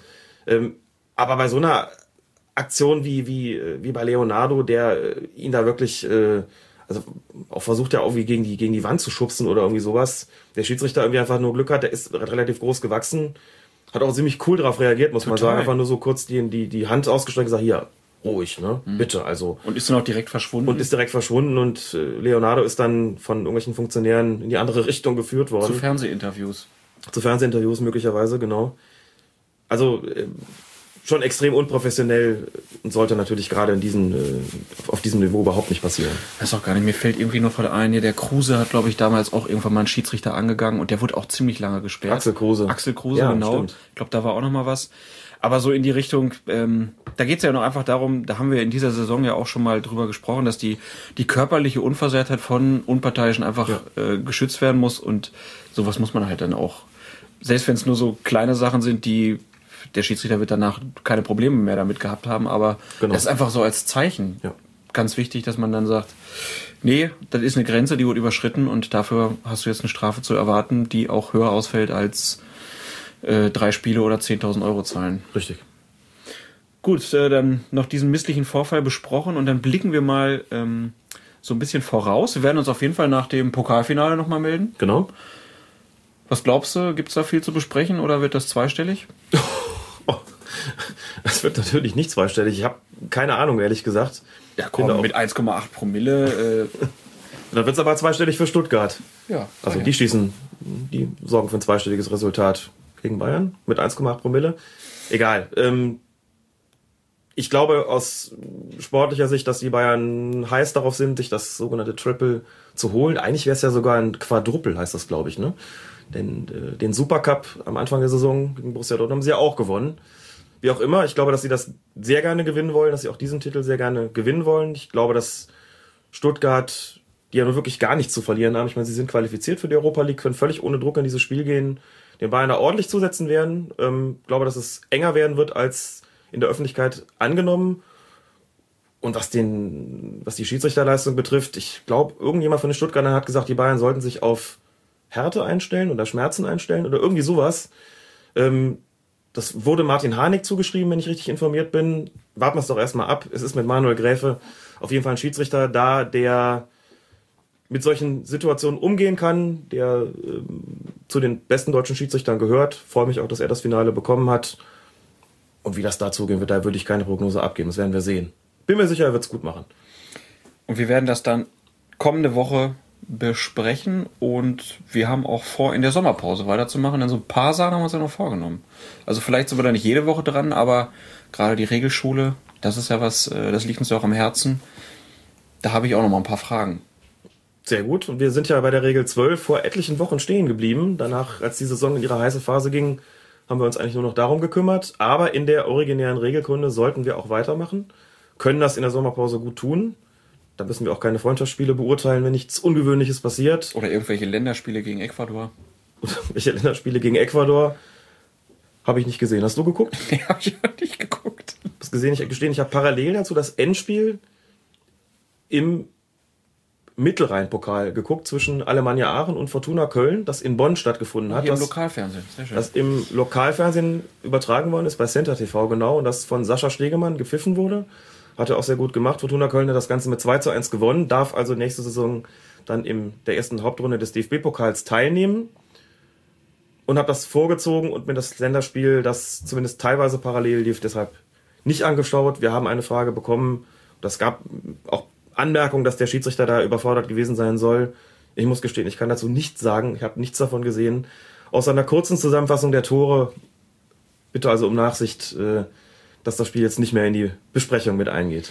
Wir sind ja auch schon wieder ziemlich lang heute, glaube ich, aber Ja. ich glaube, das ist nach dem Champions League Finale auch hoffentlich okay für euch. Äh, Deswegen jetzt noch zum Abschluss. Also wie gesagt, Regelkunde wird es geben. Wir werden nochmal versuchen, da Richtung Sportgerichtsbarkeit nochmal einen ordentlichen Ansprechpartner zu finden. Wir wollen uns auch nochmal äh, um die Gewalt gegen Schiedsrichter im Amateurfußball kümmern und äh, freuen uns natürlich jedes Mal wieder. Wenn ihr irgendwelche Anregungen habt oder irgendwas Interessantes aufschnappt, dann ähm, können wir das hier bei Colinas Erben besprechen oder auch verbreiten und wollen uns an dieser Stelle auch mal ganz herzlich bei denen bedanken, die uns per Flatter unterstützen.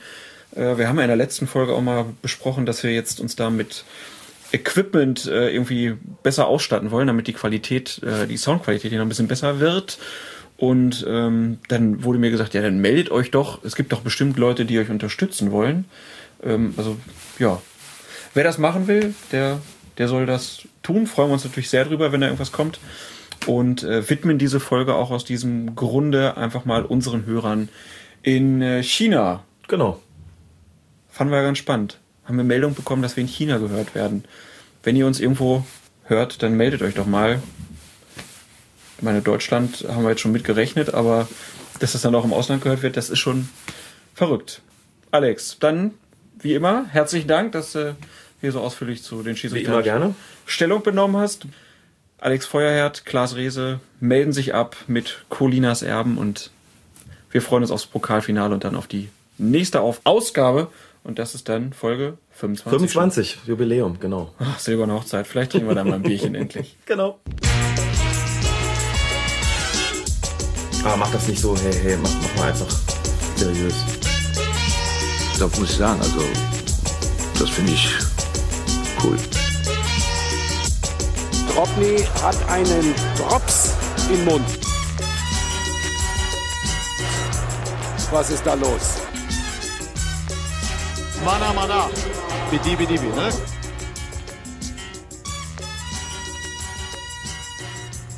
Colinas Erben, der Schiedsrichter-Podcast. Colinas Erben